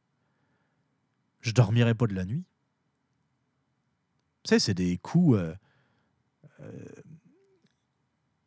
c'est des coups à, être, euh, à faire de l'insomnie. je saurais jamais à quoi m'en tenir. Tu sais, le matin, au réveil, je dis bon, qu'est-ce qu'il va encore dire? Qu'est-ce qu'il va encore sortir? À qui il va encore se prendre? S'en prendre, excusez-moi. C'est vraiment l'électron le, libre. Le gars qui, euh, je vous en avais déjà parlé, qui a les défauts de ses, euh, de ses avantages, le défaut de ses qualités plutôt. C'est le fun, quelqu'un qui n'a pas la langue de bois, quelqu'un qui dit vraiment ce qu'il pense. Mais des fois, euh, ça prend un peu de la retenue. Des fois, trop, c'est comme pas assez. C'est quelqu'un qui va réagir tout de suite. Tu sais, c'est le, c'est une sorte d'hyperactif ça lui prend tout de suite une réaction. Les Bulldogs, le, Carnaval de Québec, euh, le Pont de Québec, le SRB, le troisième lien. Reprenez, tout, reprenez chaque sujet et faites l'historique de tout ce qu'il a pu dire sur chacun de ces sujets. Ça va dans tous les sens. Dans tous les sens. Troisième lien, il fait d'abord, euh, il exclut ça. Après, il dit Ouais, je comprends, il y a peut-être une nécessité à faire un troisième lien. où il fait semblant de pas trop comprendre de quoi il s'agit. Il est contre le tramway, ça c'était il y a quelques années. Puis là, il va vers un SRB, qui est dans le fond euh, ce qui se rapprocherait le plus d'un tramway. Je vous dis, c'est un cauchemar, ce gars-là. Autant il y a des fois, je trouve qu'il a, il a du sens. c'est quelqu'un qui, euh, euh, qui est quand même en phase avec une certaine réalité. Autant parfois, je trouve qu'il l'échappe complètement. Le problème, c'est que plus ça va, plus j'ai l'impression qu'il l'échappe souvent. Ça va être drôle pour les élections municipales qui s'en viennent. Le problème, c'est qu'en face de Régis Labaume, il y a Sweet Fuck All. Tu sais, ça prendrait un, candidat d'envergure, euh, quelqu'un qui, pas, nécessairement de très connu. Régis Labaume, là, euh, lorsqu'il euh, lorsqu'il s'est présenté la première fois, il était quasiment inconnu. Mais quelqu'un qui n'aurait pas peur de l'affronter et surtout, surtout, qui aurait de la répartie face à Régis Labaume, qui serait le candidat qui pourrait euh, répondre au pic de la baume, mais tout en calmant le débat. Tu sais, en montrant que dans le fond, c'était un clown, quelqu'un qui aime gesticuler, mais qui avance pas vraiment bien, bien, versus quelqu'un qui connaît ses dossiers, qui est groundé, qui est proche de la population, qui est proche des préoccupations de la population. Et quand je dis des préoccupations, des véritables préoccupations de la population. Pas du SRB. Pas de l'anneau de glace, pas des Jeux olympiques. Le problème, c'est que euh, Québec, c'est un peu une ville minée par la Baume. Euh, les gens qui, euh, qui auraient peut-être des chances n'osent, n'osent pas se présenter face à la Baume. c'est quelqu'un qui a monté tout un système autour de lui, qui est un, un système euh, qui est basé un peu sur l'intimidation et la peur, encore une fois. Regardez les, restaurateurs qui en bavent, euh, qui ont leur, euh, leur compte de taxes qui explose ces dernières années, qui n'osent pas s'opposer à Régis Labaume. C'est quand même grave. C'est quand même, c'est quand même des gens qui contribuent à l'économie de, la ville de façon très importante. Mais vous avez un maire qui ne les aide pas, qui ne les supporte pas. En tout cas, qui ne les supporte pas de façon adéquate. Malheureusement, je pense qu'on est encore pogné avec Régis Labaume pour encore quelque temps. Je vais revenir rapidement sur l'un des principaux sujets de la semaine dernière, sur Jerry Sklavounos. Puis peut-être que je n'ai pas été tout à fait clair, peut-être que je me suis mal exprimé, c'est possible, ça peut m'arriver. Je suis pas dans le camp de Jerry Sklavounos. Puis euh, il y a un individu sur euh, Twitter qui me disait Moi, je préfère être. Euh, j'ai choisi mon camp, je ne veux pas être dans le camp de Jerry Sklavounos. Et je lui ai répondu Moi, je suis pas dans le. Tu, m'as pas compris. Je suis pas dans le camp de Jerry Sklavounos, je suis dans le camp du droit. Et c'est ça qui est fondamental. Nous sommes dans un état de droit que vous, que vous le vouliez ou non, c'est comme ça.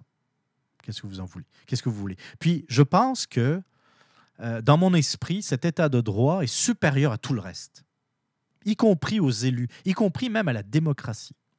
Pourquoi c'est supérieur à tout ça? C'est que dans le cas d'un errement euh, du pouvoir politique, dans le cas où le gouvernement irait à l'encontre des valeurs, mais des vraies valeurs, les valeurs euh, qui ont fondé le Québec et le Canada, eh bien la justice serait là pour nous protéger. C'est ça l'état de droit. C'est correct. On peut faire des votes à l'Assemblée, on peut faire voter des, lois, on peut faire voter des règlements. Mais on ne peut pas faire n'importe quoi non plus. Et c'est pour ça que dans une société de droit, ben, il faut suivre cet état de droit. Et cet état de droit nous dit que euh, jusqu'à preuve du contraire, quelqu'un est innocent. On ne peut pas accuser comme ça sans preuve. On ne peut pas jeter en pâture des noms des individus et jeter en pâture euh, auprès de l'opinion et des médias des réputations. C'est pourtant ce qui a été fait avec Jerry Sklavnos et qui a été fait avec d'autres personnes.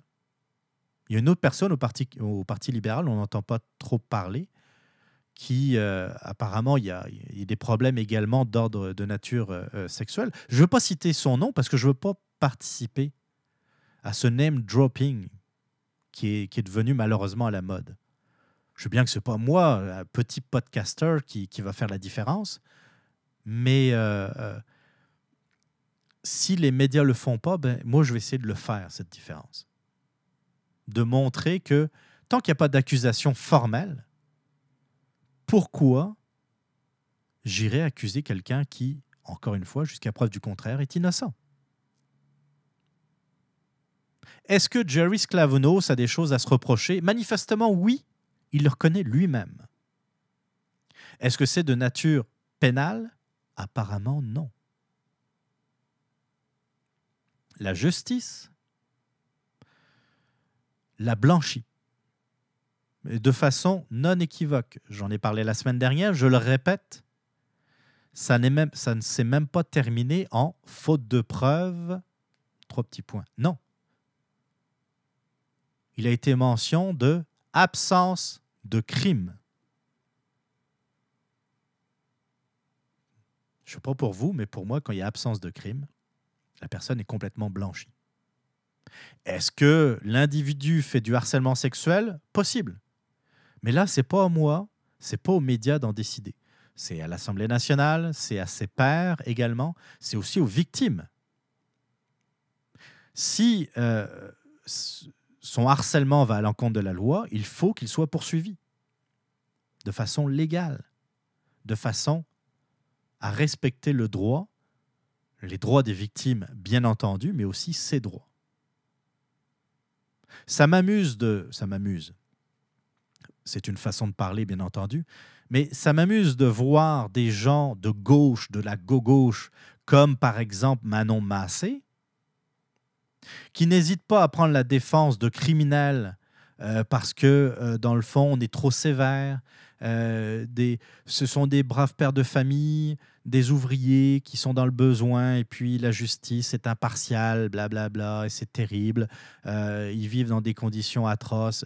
Je, je, je, trouve ça assez étrange que cette gauche qui défend parfois des criminels va s'en prendre à quelqu'un qui n'a même pas été accusé de quoi que ce soit. Je vous le disais la semaine dernière, c'est toujours le même principe avec l'extrême gauche, c'est que à leurs yeux, la justice est une justice au service de la bourgeoisie. C'est rendu un dogme chez eux. Ça fait partie de leur idéologie. Pour eux, ce qui compte, c'est le tribunal populaire, comme aux grandes heures de Staline. Je ne dis pas que Manon Massé, Québec solidaire, euh, vont euh, créer des goulags. On n'en a aucune preuve à date. Ce que je dis, c'est que l'arbre, la pomme ne tombe jamais très loin de l'arbre. Hein. Les idées marxistes, il y a toujours un, un relent totalitaire, autoritaire, extrêmement violent parfois. Et on le voit dans les attaques contre Juris Klavounos. Si Manon Massé a des preuves tangibles, qu'elle les présente à la justice. Et puis ne, ne me parlez surtout pas d'Alice Paquette, du témoignage d'Alice Paquette. D'abord, de quel témoignage d'Alice Paquette parle-t-on? Est-ce que c'est le témoignage, mettons, à RDI à 2460 devant la euh, charismatique Anne-Marie Dussault? Ou est-ce que c'est le lendemain lorsqu'elle prenait la parole pour aller à l'inverse de son témoignage de la veille? Est-ce que c'est lorsqu'elle était en entrevue, euh, mettons, à LCN Ou est-ce que c'est quelques jours plus tard pour revenir en arrière pour dire que finalement elle s'était trompée? Quel témoignage, de quel témoignage d'Alice Paquette parle-t-on? Moi, je ne sais pas. C'est lequel le bon? Amenez-moi des vraies preuves, des vrais témoignages. Si c'est vraiment l'individu dont on parle, que, l'on décrit, eh bien, on n'aura pas de mal à trouver d'autres victimes. On n'aura pas de mal à trouver d'autres témoignages. Mais pour l'instant, moi, ce que je vois, c'est rien. Dans ce genre de choses, il faut être comme Thomas. Apportez-moi des preuves, apportez-moi des faits, et on pourra discuter. Jusqu'à présent, je n'ai ni preuve, ni fait. J'ai rien. Je suis qui, moi, pour condamner sur la place publique quelqu'un qui n'est même pas accusé ou criminel? Puis si on commence avec Jerry Sklavounos, il faut commencer avec d'autres. Balançons des noms. N'importe qui. Lui, je l'aime pas.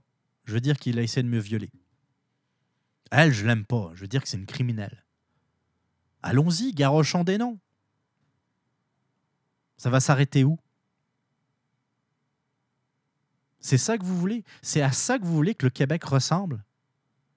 À une sorte de free for all, là où chacun va pouvoir s'en prendre à son voisin parce qu'il euh, a fait la grimace euh, ou il lui a pas dit bonjour dans l'ascenseur? Mon voisin est un pédophile. As-tu des preuves, des faits? Ça prend ça? Ça prend des preuves, ça prend des faits, mais depuis quand? Alice Paquette, là, euh, elle avait même pas un témoignage solide et puis elle a pu le faire contre Jerry Sklavounos. Et les médias s'en sont donnés à cœur joie. Québécois en particulier, premier responsable du name dropping dans le cas de Jerry Sklavounos. Mais ce pas les seuls. Hein. Dans d'autres affaires, je comprends qu'on veut l'information, qu'on veut donner des noms, qu'on veut être au courant de tout. On est en 2017, c'est notre époque qui veut ça. Mais je le disais tantôt, il y a quelque chose qui doit être au-dessus de ce besoin d'information. C'est l'état de droit. Les valeurs, là, les valeurs, c'est pas ringard. Les valeurs, c'est ce qui nous définit. La semaine dernière, je vous parlais de responsabilité, encore une fois. Ben, aujourd'hui, je vous parle d'état de droit. Ça doit faire partie de nos valeurs. Les vraies valeurs c'est pas les, les valeurs d'occupation double ou les valeurs de la voix junior. C'est pas ça qui est important. Nos valeurs, l'état de droit, la liberté d'expression, la liberté individuelle, la responsabilité individuelle, ça, ça me parle. Ça, ça va faire en sorte que nous sommes une grande société. Une société qui n'a pas peur de se laisser intimider, qui n'a pas peur de défendre les plus, euh, euh, les plus faibles. Une société qui n'aura pas peur de se tenir droit, qui ne baissera pas les chines, qui ne se fera pas imposer des valeurs qui sont contraires aux siennes. À force de mettre ça de côté, à force de mettre ça, l'état de droit de côté, la liberté d'expression de côté, à force de mettre la, responsabilité de côté, des gens qui parlent un peu plus fort, qui, euh, eux, osent s'imposer, vont prendre leur place, vont prendre le vide qu'on a laissé se créer dans notre société des personnes qui euh, vont arriver doucement, ça va pas être euh,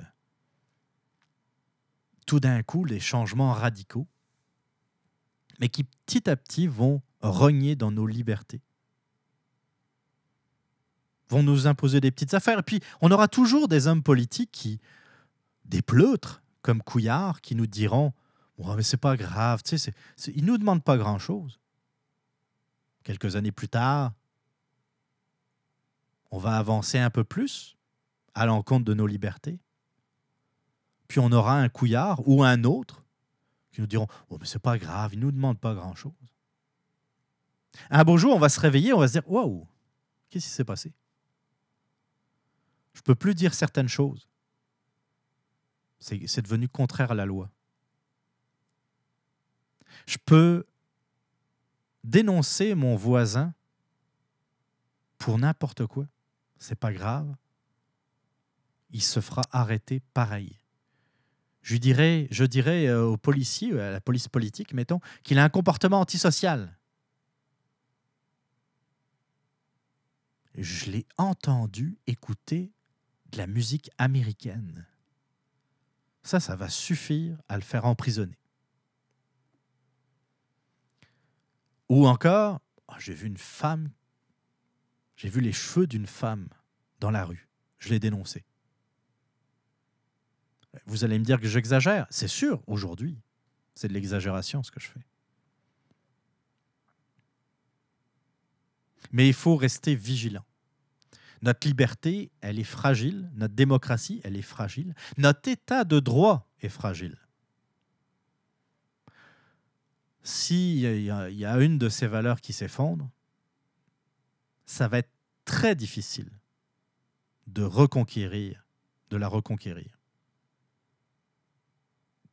Si on perd notre liberté d'expression, ça va prendre beaucoup de temps avant de la récupérer. Pareil pour notre état de droit. Pareil pour notre liberté d'expression, pour notre euh, liberté d'entreprendre. Je le répète, il faut rester vigilant. C'est très important. Et ne pas accuser comme ça, euh, gratuitement.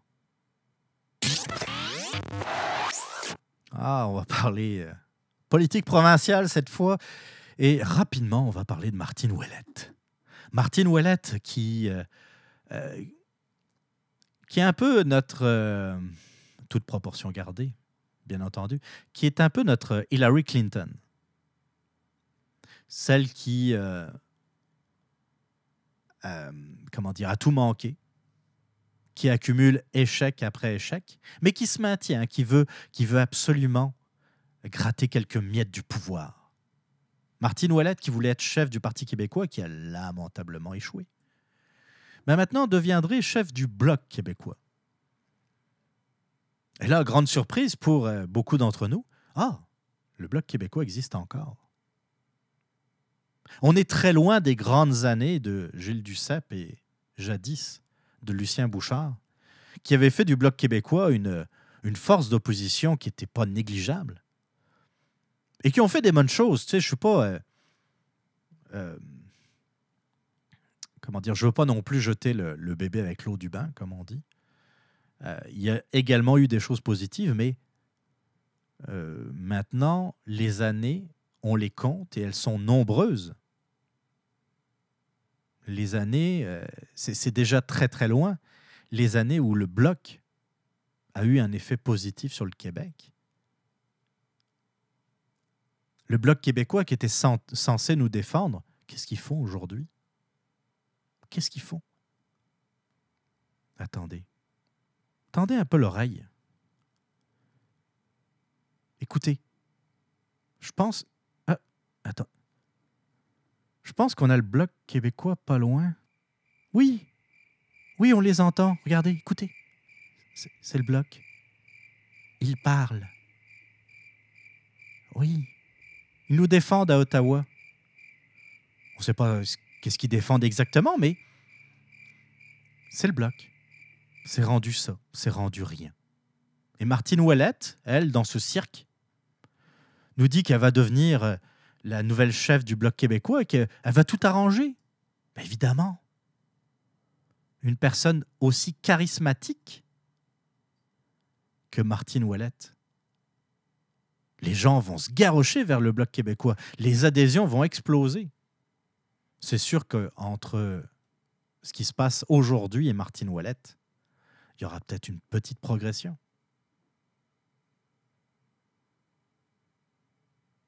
Et là, quand on dit que ça ne pourrait pas être pire, on est souvent surpris. C'est souvent le, le genre des médiocres. de, de nous sur- surprendre de, de façon très désagréable. Martine Ouellette, qui est euh, députée provinciale, je le répète, ou je le rappelle plutôt, elle, elle veut devenir chef du bloc, mais tout en restant députée provinciale. Pardon? Une première. C'est euh, Martine Ouellette qui va s'occuper d'affaires fédérales tout en siégeant au provincial. Waouh! C'est spécial. On, va lui payer un salaire en attendant qu'elle se trouve euh, un poste euh, à Ottawa avec une généreuse pension. Parlez-en à Gilles, Gilles Duceppe. J'ai pas envie que mes impôts servent à quelqu'un qui sera présent de temps en temps à l'Assemblée nationale, mais qui aura beaucoup de chats à fouetter à Ottawa, dans le but euh, de faire mousser un peu le bloc, qui en a besoin quand même, il faut l'avouer. Dans le, but de, redorer le, le blason du bloc québécois. Elle fera quoi euh, Deux, trois jours à Ottawa, puis deux jours à Québec? Là-dedans, il y a aussi sa circonscription. Elle va faire quoi? Aller dans sa cir- circonscription la fin de semaine? J'ai juste un terme pour ça. Foutage de gueule. Martine Ouellette, là, depuis le départ, c'est juste du foutage de gueule. Tu sais, c'est celle qui voulait euh, nationaliser Internet. Oh oui, vous vous en rappelez pas? Elle voulait nationaliser Internet comme euh, Hydro-Québec, par exemple. Ah non, non, on est affaire à, à une brillante, à une championne. Remarquez, à Ottawa, on la verra peut-être un peu moins. Ça, c'est peut-être la bonne nouvelle. Mais il va falloir qu'elle se trouve un, un comté au plus vite. Parce que j'ai pas envie de continuer à payer pour une députée qui sera absente de la colline parlementaire à Québec.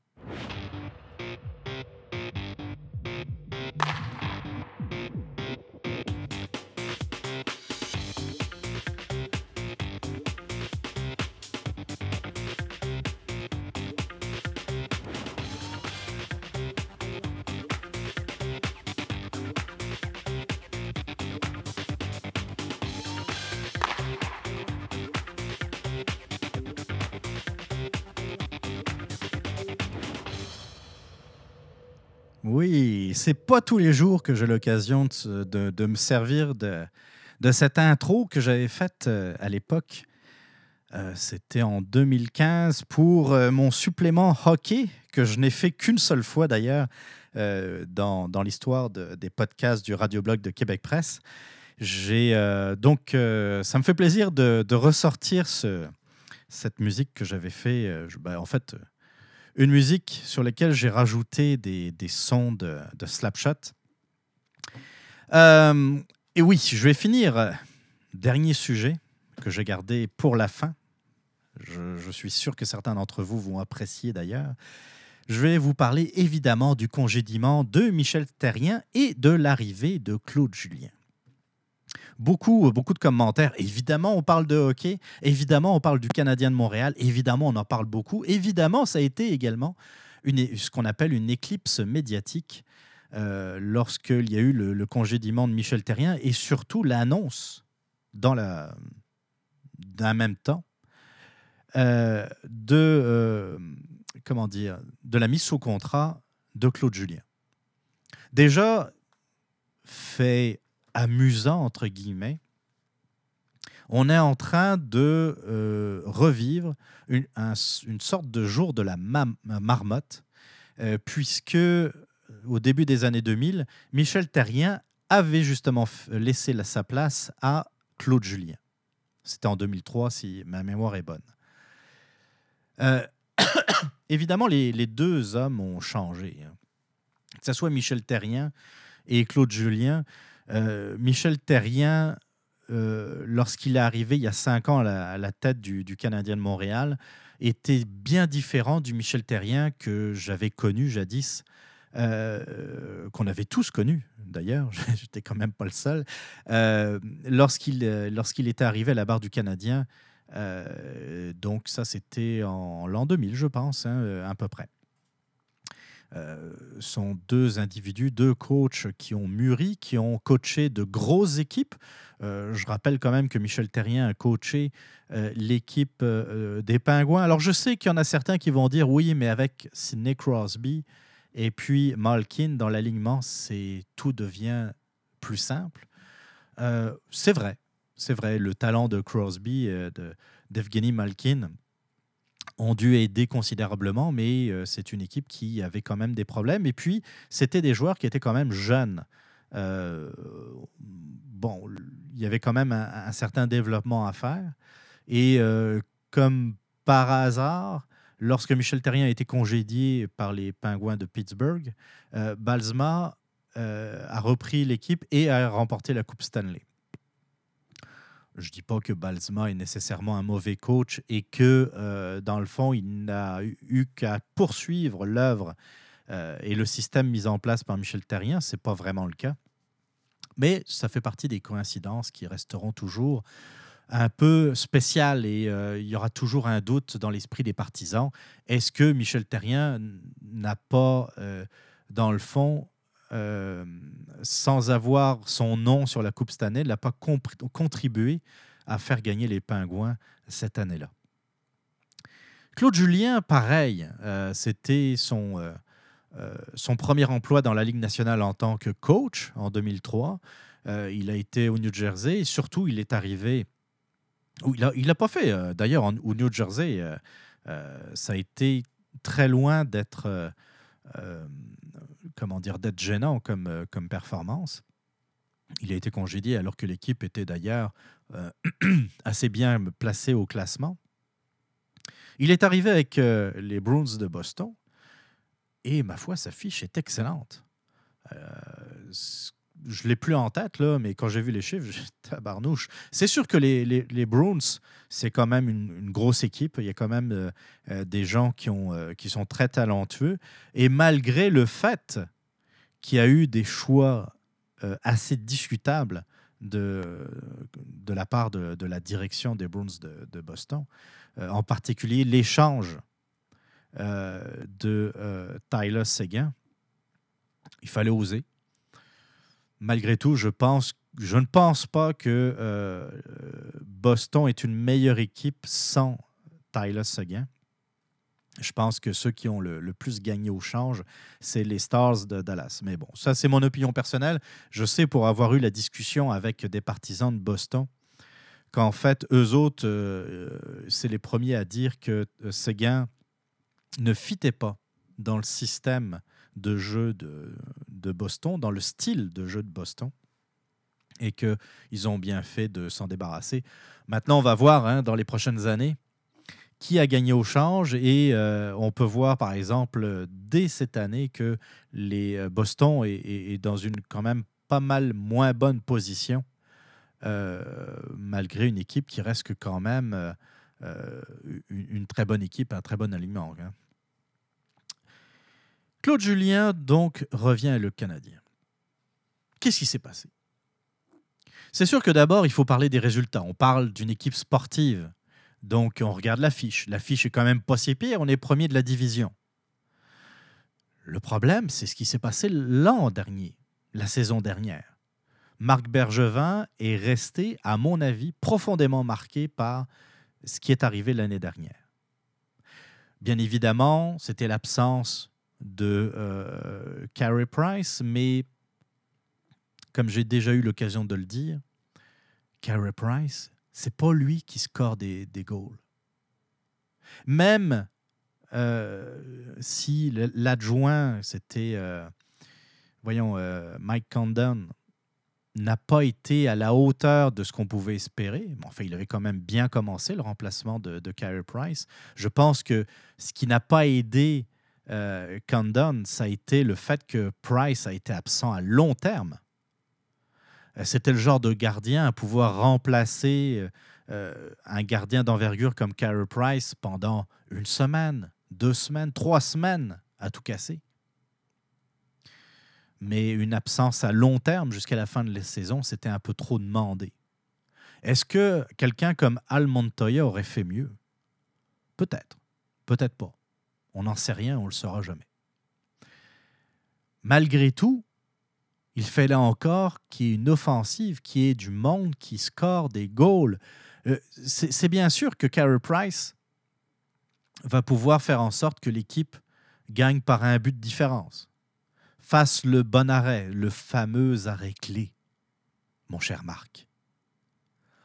Euh, chose que pouvait pas faire Mike Condon.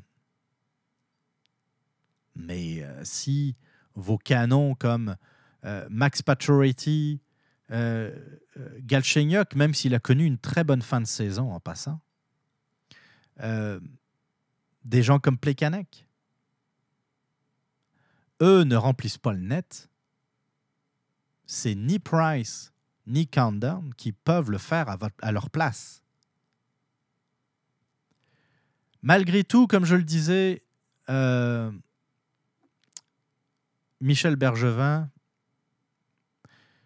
est resté euh, marqué par cette fameuse saison et voulait surtout pas avoir à revivre euh, une pareille épreuve, parce que là, c'est son poste qui était en jeu. Donc, il fallait qu'il réagisse. Et comme toujours, avec une équipe sportive, avec une équipe de hockey, vous avez deux façons d'agir. Soit vous vous séparez de vos joueurs, ou d'une partie de vos joueurs, vous faites des échanges. Si vous faites ça dans la précipitation, vous le savez, vous n'êtes pas, nécessairement le, gagnant de transaction. Je ne reparlerai pas de la transaction de l'ancien numéro 33 du Canadien de Montréal, Patrick Roy. Ça a été fait dans la précipitation, ça a été fait n'importe comment. On a vu ce que ça a donné. C'est le cas extrême, évidemment. Mais se séparer, par exemple, d'un Max Pacioretty pour avoir euh, deux jeunes espoirs qui finalement vont, vous savez, selon la formule consacrée, être de très bons joueurs de soutien. Max Pacioretty, malgré tous les défauts qu'il a, il a un contrat de mémoire à 4,5 millions par année, puis il est capable de scorer à peu près une trentaine de buts par saison. C'est du vol rendu là. Quand on compare avec d'autres contrats comparables dans la Ligue nationale, c'est du vol, le contrat de Max Pacioretty. Ça ne restera pas de même, on le sait, mais pour l'instant, c'est du vol. Bon, on peut pas échanger de joueur. Marc, Marc Bergevin, je l'appelais Michel Bergevin tantôt, Marc Bergevin euh, est quelqu'un de très prudent. Côté échange, euh, pour le moment, il n'a jamais mis son équipe dans le pétrin. On le sait, on l'a vu avec, euh, comment qu'il s'appelait euh, J'allais dire, j'avais Sundin en tête, ce qui n'est pas du tout, du tout, du tout le, le cas, mais l'ancien des Capitals de, de, Washington, qui, à qui on a fait signer un contrat pour un million pour une année. Ça a été un fail. Ça a été un fail total mais ça n'a pas coûté cher à l'équipe. Des, choix comme ça, c'est pas grave. On pardonne, et d'ailleurs, il n'y a personne qui a tenu rigueur d'avoir tenté un coup. My God, je, me souviens, c'est. c'est. Je sais pas si vous êtes comme moi, moi ça m'énerve de ne pas me rappeler de, certains noms. Euh, un russe, joueur russe euh, euh, ancien des Capitals, qu'on euh, euh, qui s'est fait racheter son contrat par euh, Washington et puis qu'on a, qu'on a eu pour rien, un million par année. C'est pour, pour son talent. là, maintenant, il est dans la KHL, je pense. Qu'importe. Jusqu'à présent, Marc Bergevin donc, a été très prudent et puis c'est sûr qu'il n'allait pas se précipiter cette année en sachant qu'il a quand même une équipe qui tient la route peut-être un peu surévalué par rapport au début de saison qu'il a connu, mais entre vous et moi, est-ce qu'il manque énormément de joueurs pour faire de cette équipe une force incontournable? Regardez en défense. Évidemment, vous avez Weber, vous avez Petrie. Je mets Price dans la défense parce que c'est quand même le gardien. Sans doute l'un des meilleurs gardiens au monde. En tout cas, actuellement. Actuellement. Je pense que c'est le meilleur, effectivement. Euh, Markov. Markov, surprenant, Markov. Tu sais, euh, depuis ses deux blessures euh, au ligament croisé intérieur qu'il avait eu hein, au genou, vous vous souvenez, beaucoup, beaucoup de commentateurs avaient dit à cette époque qu'il est fini. Ça a été difficile, mais aujourd'hui, il rend d'énormes services aux Canadiens. C'est toujours quelqu'un qui, a su, euh, euh, qui a su stabiliser la défense au niveau de la ligne bleue, qui a toujours été d'un calme incroyable. Et Weber est un peu de cette trempe, hein, avec euh, quand même une, certaine coche au-dessus. Mais Markov n'est pas gênant encore aujourd'hui dans l'alignement. Maintenant, le problème, c'est la question de, son âge et de la durée. C'est-à-dire que euh, c'est peut-être pas non plus une bonne idée de le faire trop jouer, alors qu'il va certainement nous rendre de grands services en séries éliminatoires. Donc, il va falloir ménager euh, le, temps de glace d'André. À l'attaque, vous avez, j'ai parlé de Paturity, vous avez Galchenyuk qui a énormément de talent, euh, qui parfois prend des décisions un peu spécial quand il s'agit de, faire euh, des replis défensifs ou euh, euh, de, de, comment dire, de participer à la défense dans sa zone. C'est quelqu'un qui fait des erreurs, mais il est jeune encore. Il a du talent, on l'a vu l'année dernière. Je veux revoir le Galchenyuk de la fin de la saison dernière. Puis je ne vais pas faire le tour de toute l'équipe, mais tu sais, Radulov, quel ajout de, qualité dans l'alignement. Je parlais de Marc Bergevin et de, de, ses choix euh, euh, d'agents libres. Parfois, ça ne marche pas, mais dans le cas de Radulov, ça a fonctionné. C'est sûr, ce n'est pas le même tarif. Radulov, c'est du 5 millions de mémoire, à peu près. C'est pas euh, le joueur qui a eu son contrat de racheter et qu'on peut avoir pour, pour des pinottes. Radulov, c'est 5 millions. Ça aurait pu faire mal si ça, n'avait pas fonctionné. Mais Radulov, le Radulov que l'on voit sur la patinoire, c'est le Radulov qu'on voyait lorsqu'il jouait pour les remparts. Beaucoup d'intensité. Quelqu'un qui manifestement a du plaisir sur la glace. C'est quelqu'un qui donne le maximum.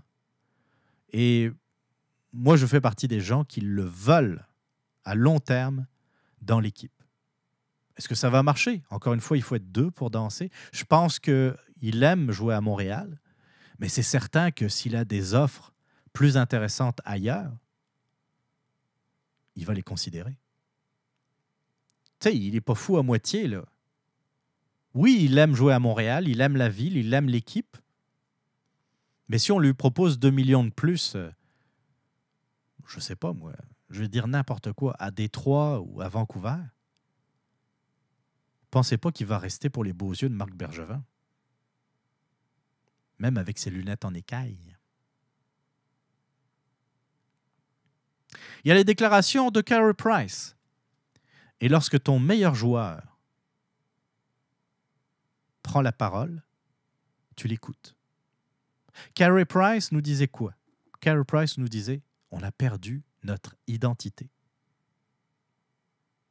On est parti d'une équipe qui en début de saison était une équipe euh, euh, très compétitive, très travailleuse ou travaillante. Je vous laisse le choix. Une équipe qui euh, combattait, qui, qui se bagarrait pour le contrôle de la rondelle. Ça marchait. une équipe qui accumulait les victoires comme la saison dernière, en début de saison. Mais qui, à un moment donné, on ne sait pas trop pourquoi, s'écrase. Là, on ne peut plus mettre la faute sur Piquet Souban. Il va falloir arrêter. Piquet Souban, lui, il est maintenant avec les Preds à Nashville. Puis il essaye d'avoir sa cave à vin dans le vestiaire. Ce qui, a priori, a le don d'exaspérer un certain Mike Fisher. Mais il n'est plus avec nous autres. Il ne sera pas le capitaine du Canadien de Montréal. Même s'il a payé des millions euh, pour venir euh, aider l'hôpital Sainte-Justine. Alors c'est quoi? Qu'est-ce qui se passe? Le manque de leadership? Voyons. Il y a Shea Weber. Il y a Carey Price qui n'est pas euh, blessé. Là, vous en avez deux gros leaders. Carey Price se lève, tu l'écoutes. Chez Weber, il n'y a même pas besoin de se lever. Il lève la tête, tu l'écoutes. Du leadership, il y en a. Peut-être, le problème, c'est peut-être, peut-être, Max Pacioretty. Est-ce qu'il a vraiment l'étoffe pour avoir le C? C'est sûr que moi, je le donnerai tout de suite à chez Weber. Mais encore là, est-ce que tu as besoin d'une lettre sur ton chandail, et en particulier du C, pour montrer du leadership dans une chambre de joueurs? Absolument pas. Pas besoin de ça. Alors, les côtés échanges, c'est limité. Puis tu ne veux pas faire d'erreur, tu ne veux pas mettre le, futur de ton équipe en jeu. Leadership, ben écoute, tu devrais en avoir quand même dans ton vestiaire. Tu as peur de, revivre ce que tu as vécu la saison dernière. Qu'est-ce qui reste à faire? Dans ce temps-là, c'est le coach qui saute. Tu veux faire quoi? Changer la couleur des gourdes? prendre du, Gatorade euh, bleu, changer une marque de patin, changer les bâtons, changer les tapes. Tu peux faire quoi comme changement? À part changer le coach. Puis Marc Bergevin avait parlé de stabilité, mais ça fait quand même cinq ans que Michel Terrien était avec le Canadien. J'avais euh, on, était, on avait tous un peu peur parce que euh, depuis les années 2000, les coachs s'étaient enchaînés. Hein. C'était deux, trois ans grand max. Vous aviez eu Terrien, Julien, un peu de Guéné, Carbonneau, Connie Ward. Euh, non.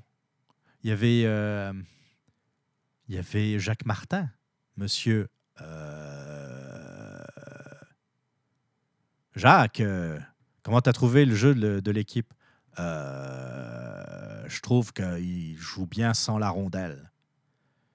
Ouais. On joue bien sans la rondelle. Ça, c'était une des phrases favorites de Jacques Martin. Très bonne tête de hockey. Hein. Euh, je ne veux, veux, pas non plus cracher sur Jacques Martin. Je pense que Jacques Martin pourrait être un très bon instructeur, pourrait être un très bon entraîneur adjoint ou entraîneur associé. Mais coach, là, entraîneur-chef dans une équipe de la Ligue nationale, non, non, ça ne marche pas.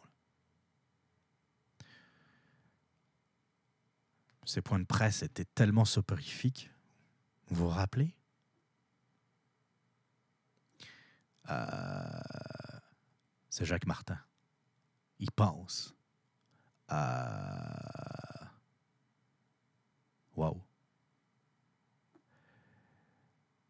ce qui n'a pas aidé euh, également Michel Terrien, c'est que le fait, et ça a été dit euh, à plusieurs tribunes, et puis je suis complètement d'accord avec ça, ça a été le fait que Claude Julien était disponible. Quels sont les meilleurs entraîneurs dans la Ligue nationale? Vous avez un incontournable, je pense, peut-être que vous ne serez pas d'accord avec moi, mais je pense que Mike Babcock est un incontournable c'est à mes yeux le meilleur entraîneur de la Ligue nationale. Mais c'est l'entraîneur de Toronto. Puis a priori, euh, personne ne l'a demandé pour venir à Montréal. A priori, peut-être qu'il y a eu des approches, mais en tout cas, Tant est-il qu'il est dans la ville reine et il n'est pas à Montréal. Il y aurait peut-être eu le problème de la langue, mais Babcock est un winner. Les amateurs veulent des victoires.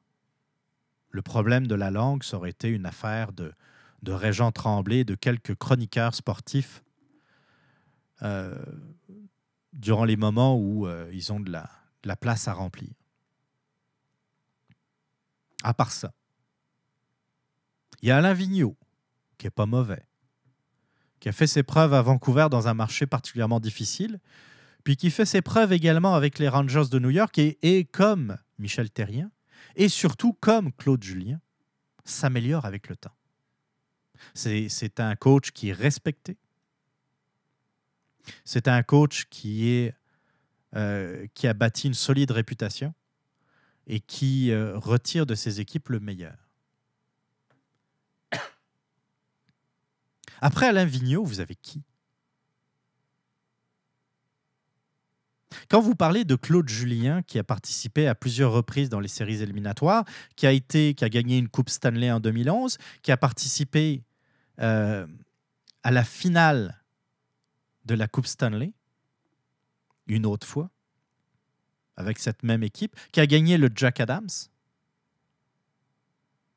Vous ne parlez pas d'un pied de céleri, là. On est quand même dans une catégorie à part. Peut-être même en avant d'Alain Vigneault. Dans mon livre à moi, il serait même en arrière de Babcock. Juste en arrière.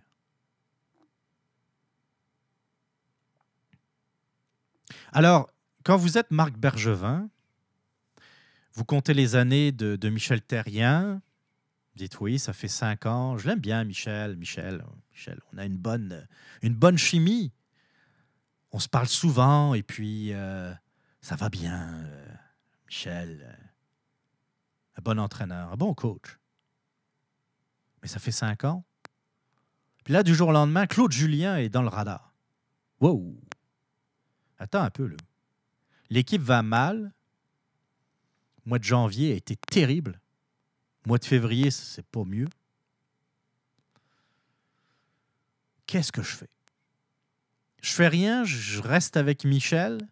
Puis si ça marche pas cette saison, je serai obligé de m'en séparer. Cette fois, je pourrais pas refaire le même coup de l'année dernière.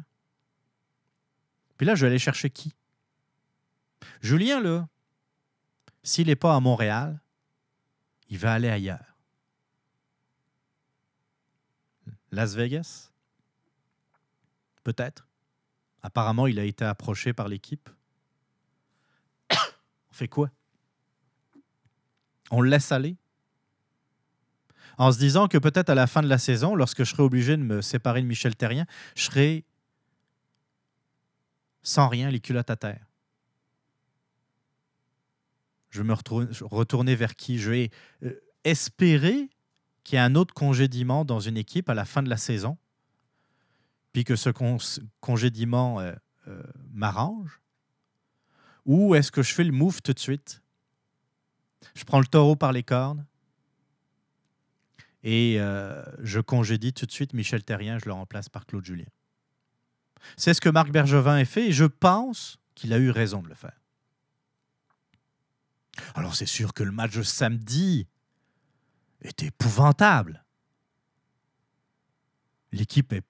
L'équipe revenait de congé, et puis il y a toujours des bonnes excuses de, comme le disait Claude Julien, et puis c'est normal qu'ils le disent, même s'ils ne le pensent pas.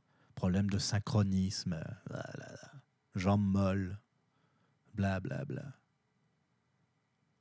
C'est normal qu'au premier match, ça ne soit pas nécessairement merveilleux. Le problème, c'est qu'avec un changement d'entraîneur, je me serais attendu à un peu plus de vigueur de la part du Canadien de Montréal. J'ai été très déçu. Tu sais.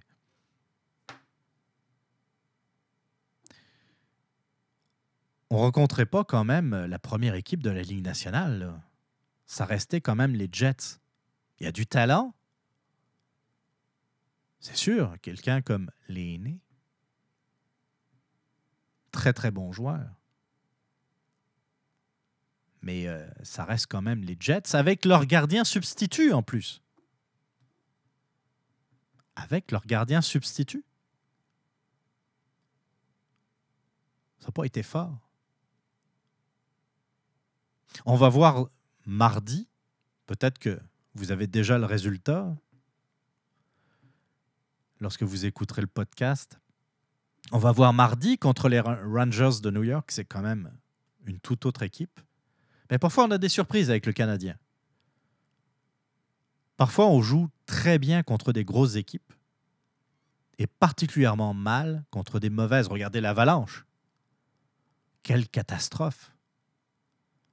Est-ce que c'est d'ailleurs la game qui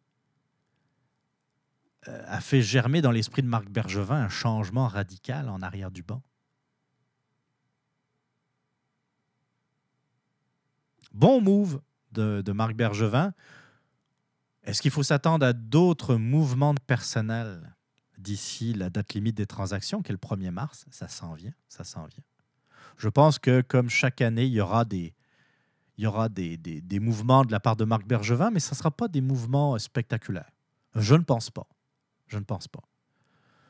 Il avait été chercher euh, Petri comme ça, euh, euh, peu près un peu avant la date limite des transactions, puis ça s'était révélé un ajout, un très bon ajout, et d'ailleurs on l'a gardé dans l'équipe. Parfois, un joueur comme ça va ramener une stabilité, va apporter quelque chose qui manque dans la chimie. C'est sûr que ça prendrait aussi un bon marqueur.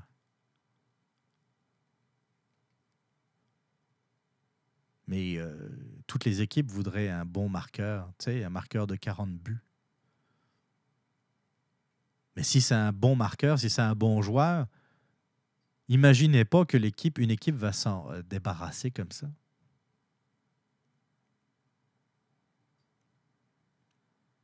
On va voir. C'est sûr que, comme je vous disais, ça prenait une réaction de Marc Bergevin. Je pense que effectivement, il fallait qu'il réagisse. Euh, en l'absence de possibilité d'échange de joueurs, il fallait qu'il se débarrasse du coach. C'est comme ça. Maintenant, c'est la course aux séries éliminatoires qui euh, s'est enclenchée. Euh, comme toujours, la course est très serrée. Rien n'est gagné, rien n'est perdu non plus.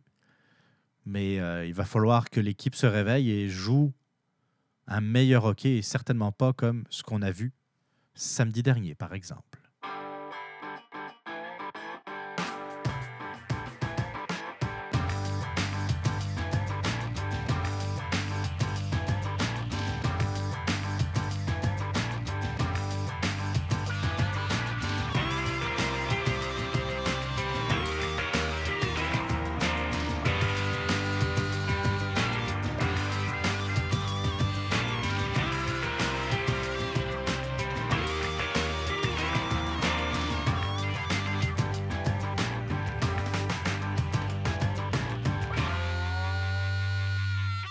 Le 29e numéro du Radioblog de Québec Presse touche à sa fin. Merci d'avoir euh, d'être resté à l'écoute jusqu'à la fin. J'espère que ça vous a plu, j'espère que les sujets vous ont intéressé. Comme toujours, vous pouvez réagir, m'envoyer vos commentaires, vos suggestions, vos questions, vos remarques. Euh, bah, le, le, plus simple pour me contacter, ça reste toujours la page Facebook de Québec Presse. Vous likez la page et vous pouvez ainsi me contacter par messagerie privée. Vous pouvez également utiliser le bon vieux courriel à l'adresse suivante podcast à commercial québecpresse.com, podcast à commercial québecpresse.com ou également me suivre sur Twitter à l'adresse QCPresse. QC Merci d'être euh, fidèle à l'émission du Radioblog de Québec Presse. Ça me fait énormément plaisir de vous savoir de plus en plus nombreux à l'écoute. Comme toujours, on se laisse en musique avec euh, une tune des années 70 d'un certain Billy Preston. Ça s'appelle Nothing from Nothing. Bonne semaine à tous. On se revoit la semaine prochaine. Ciao. Bye bye.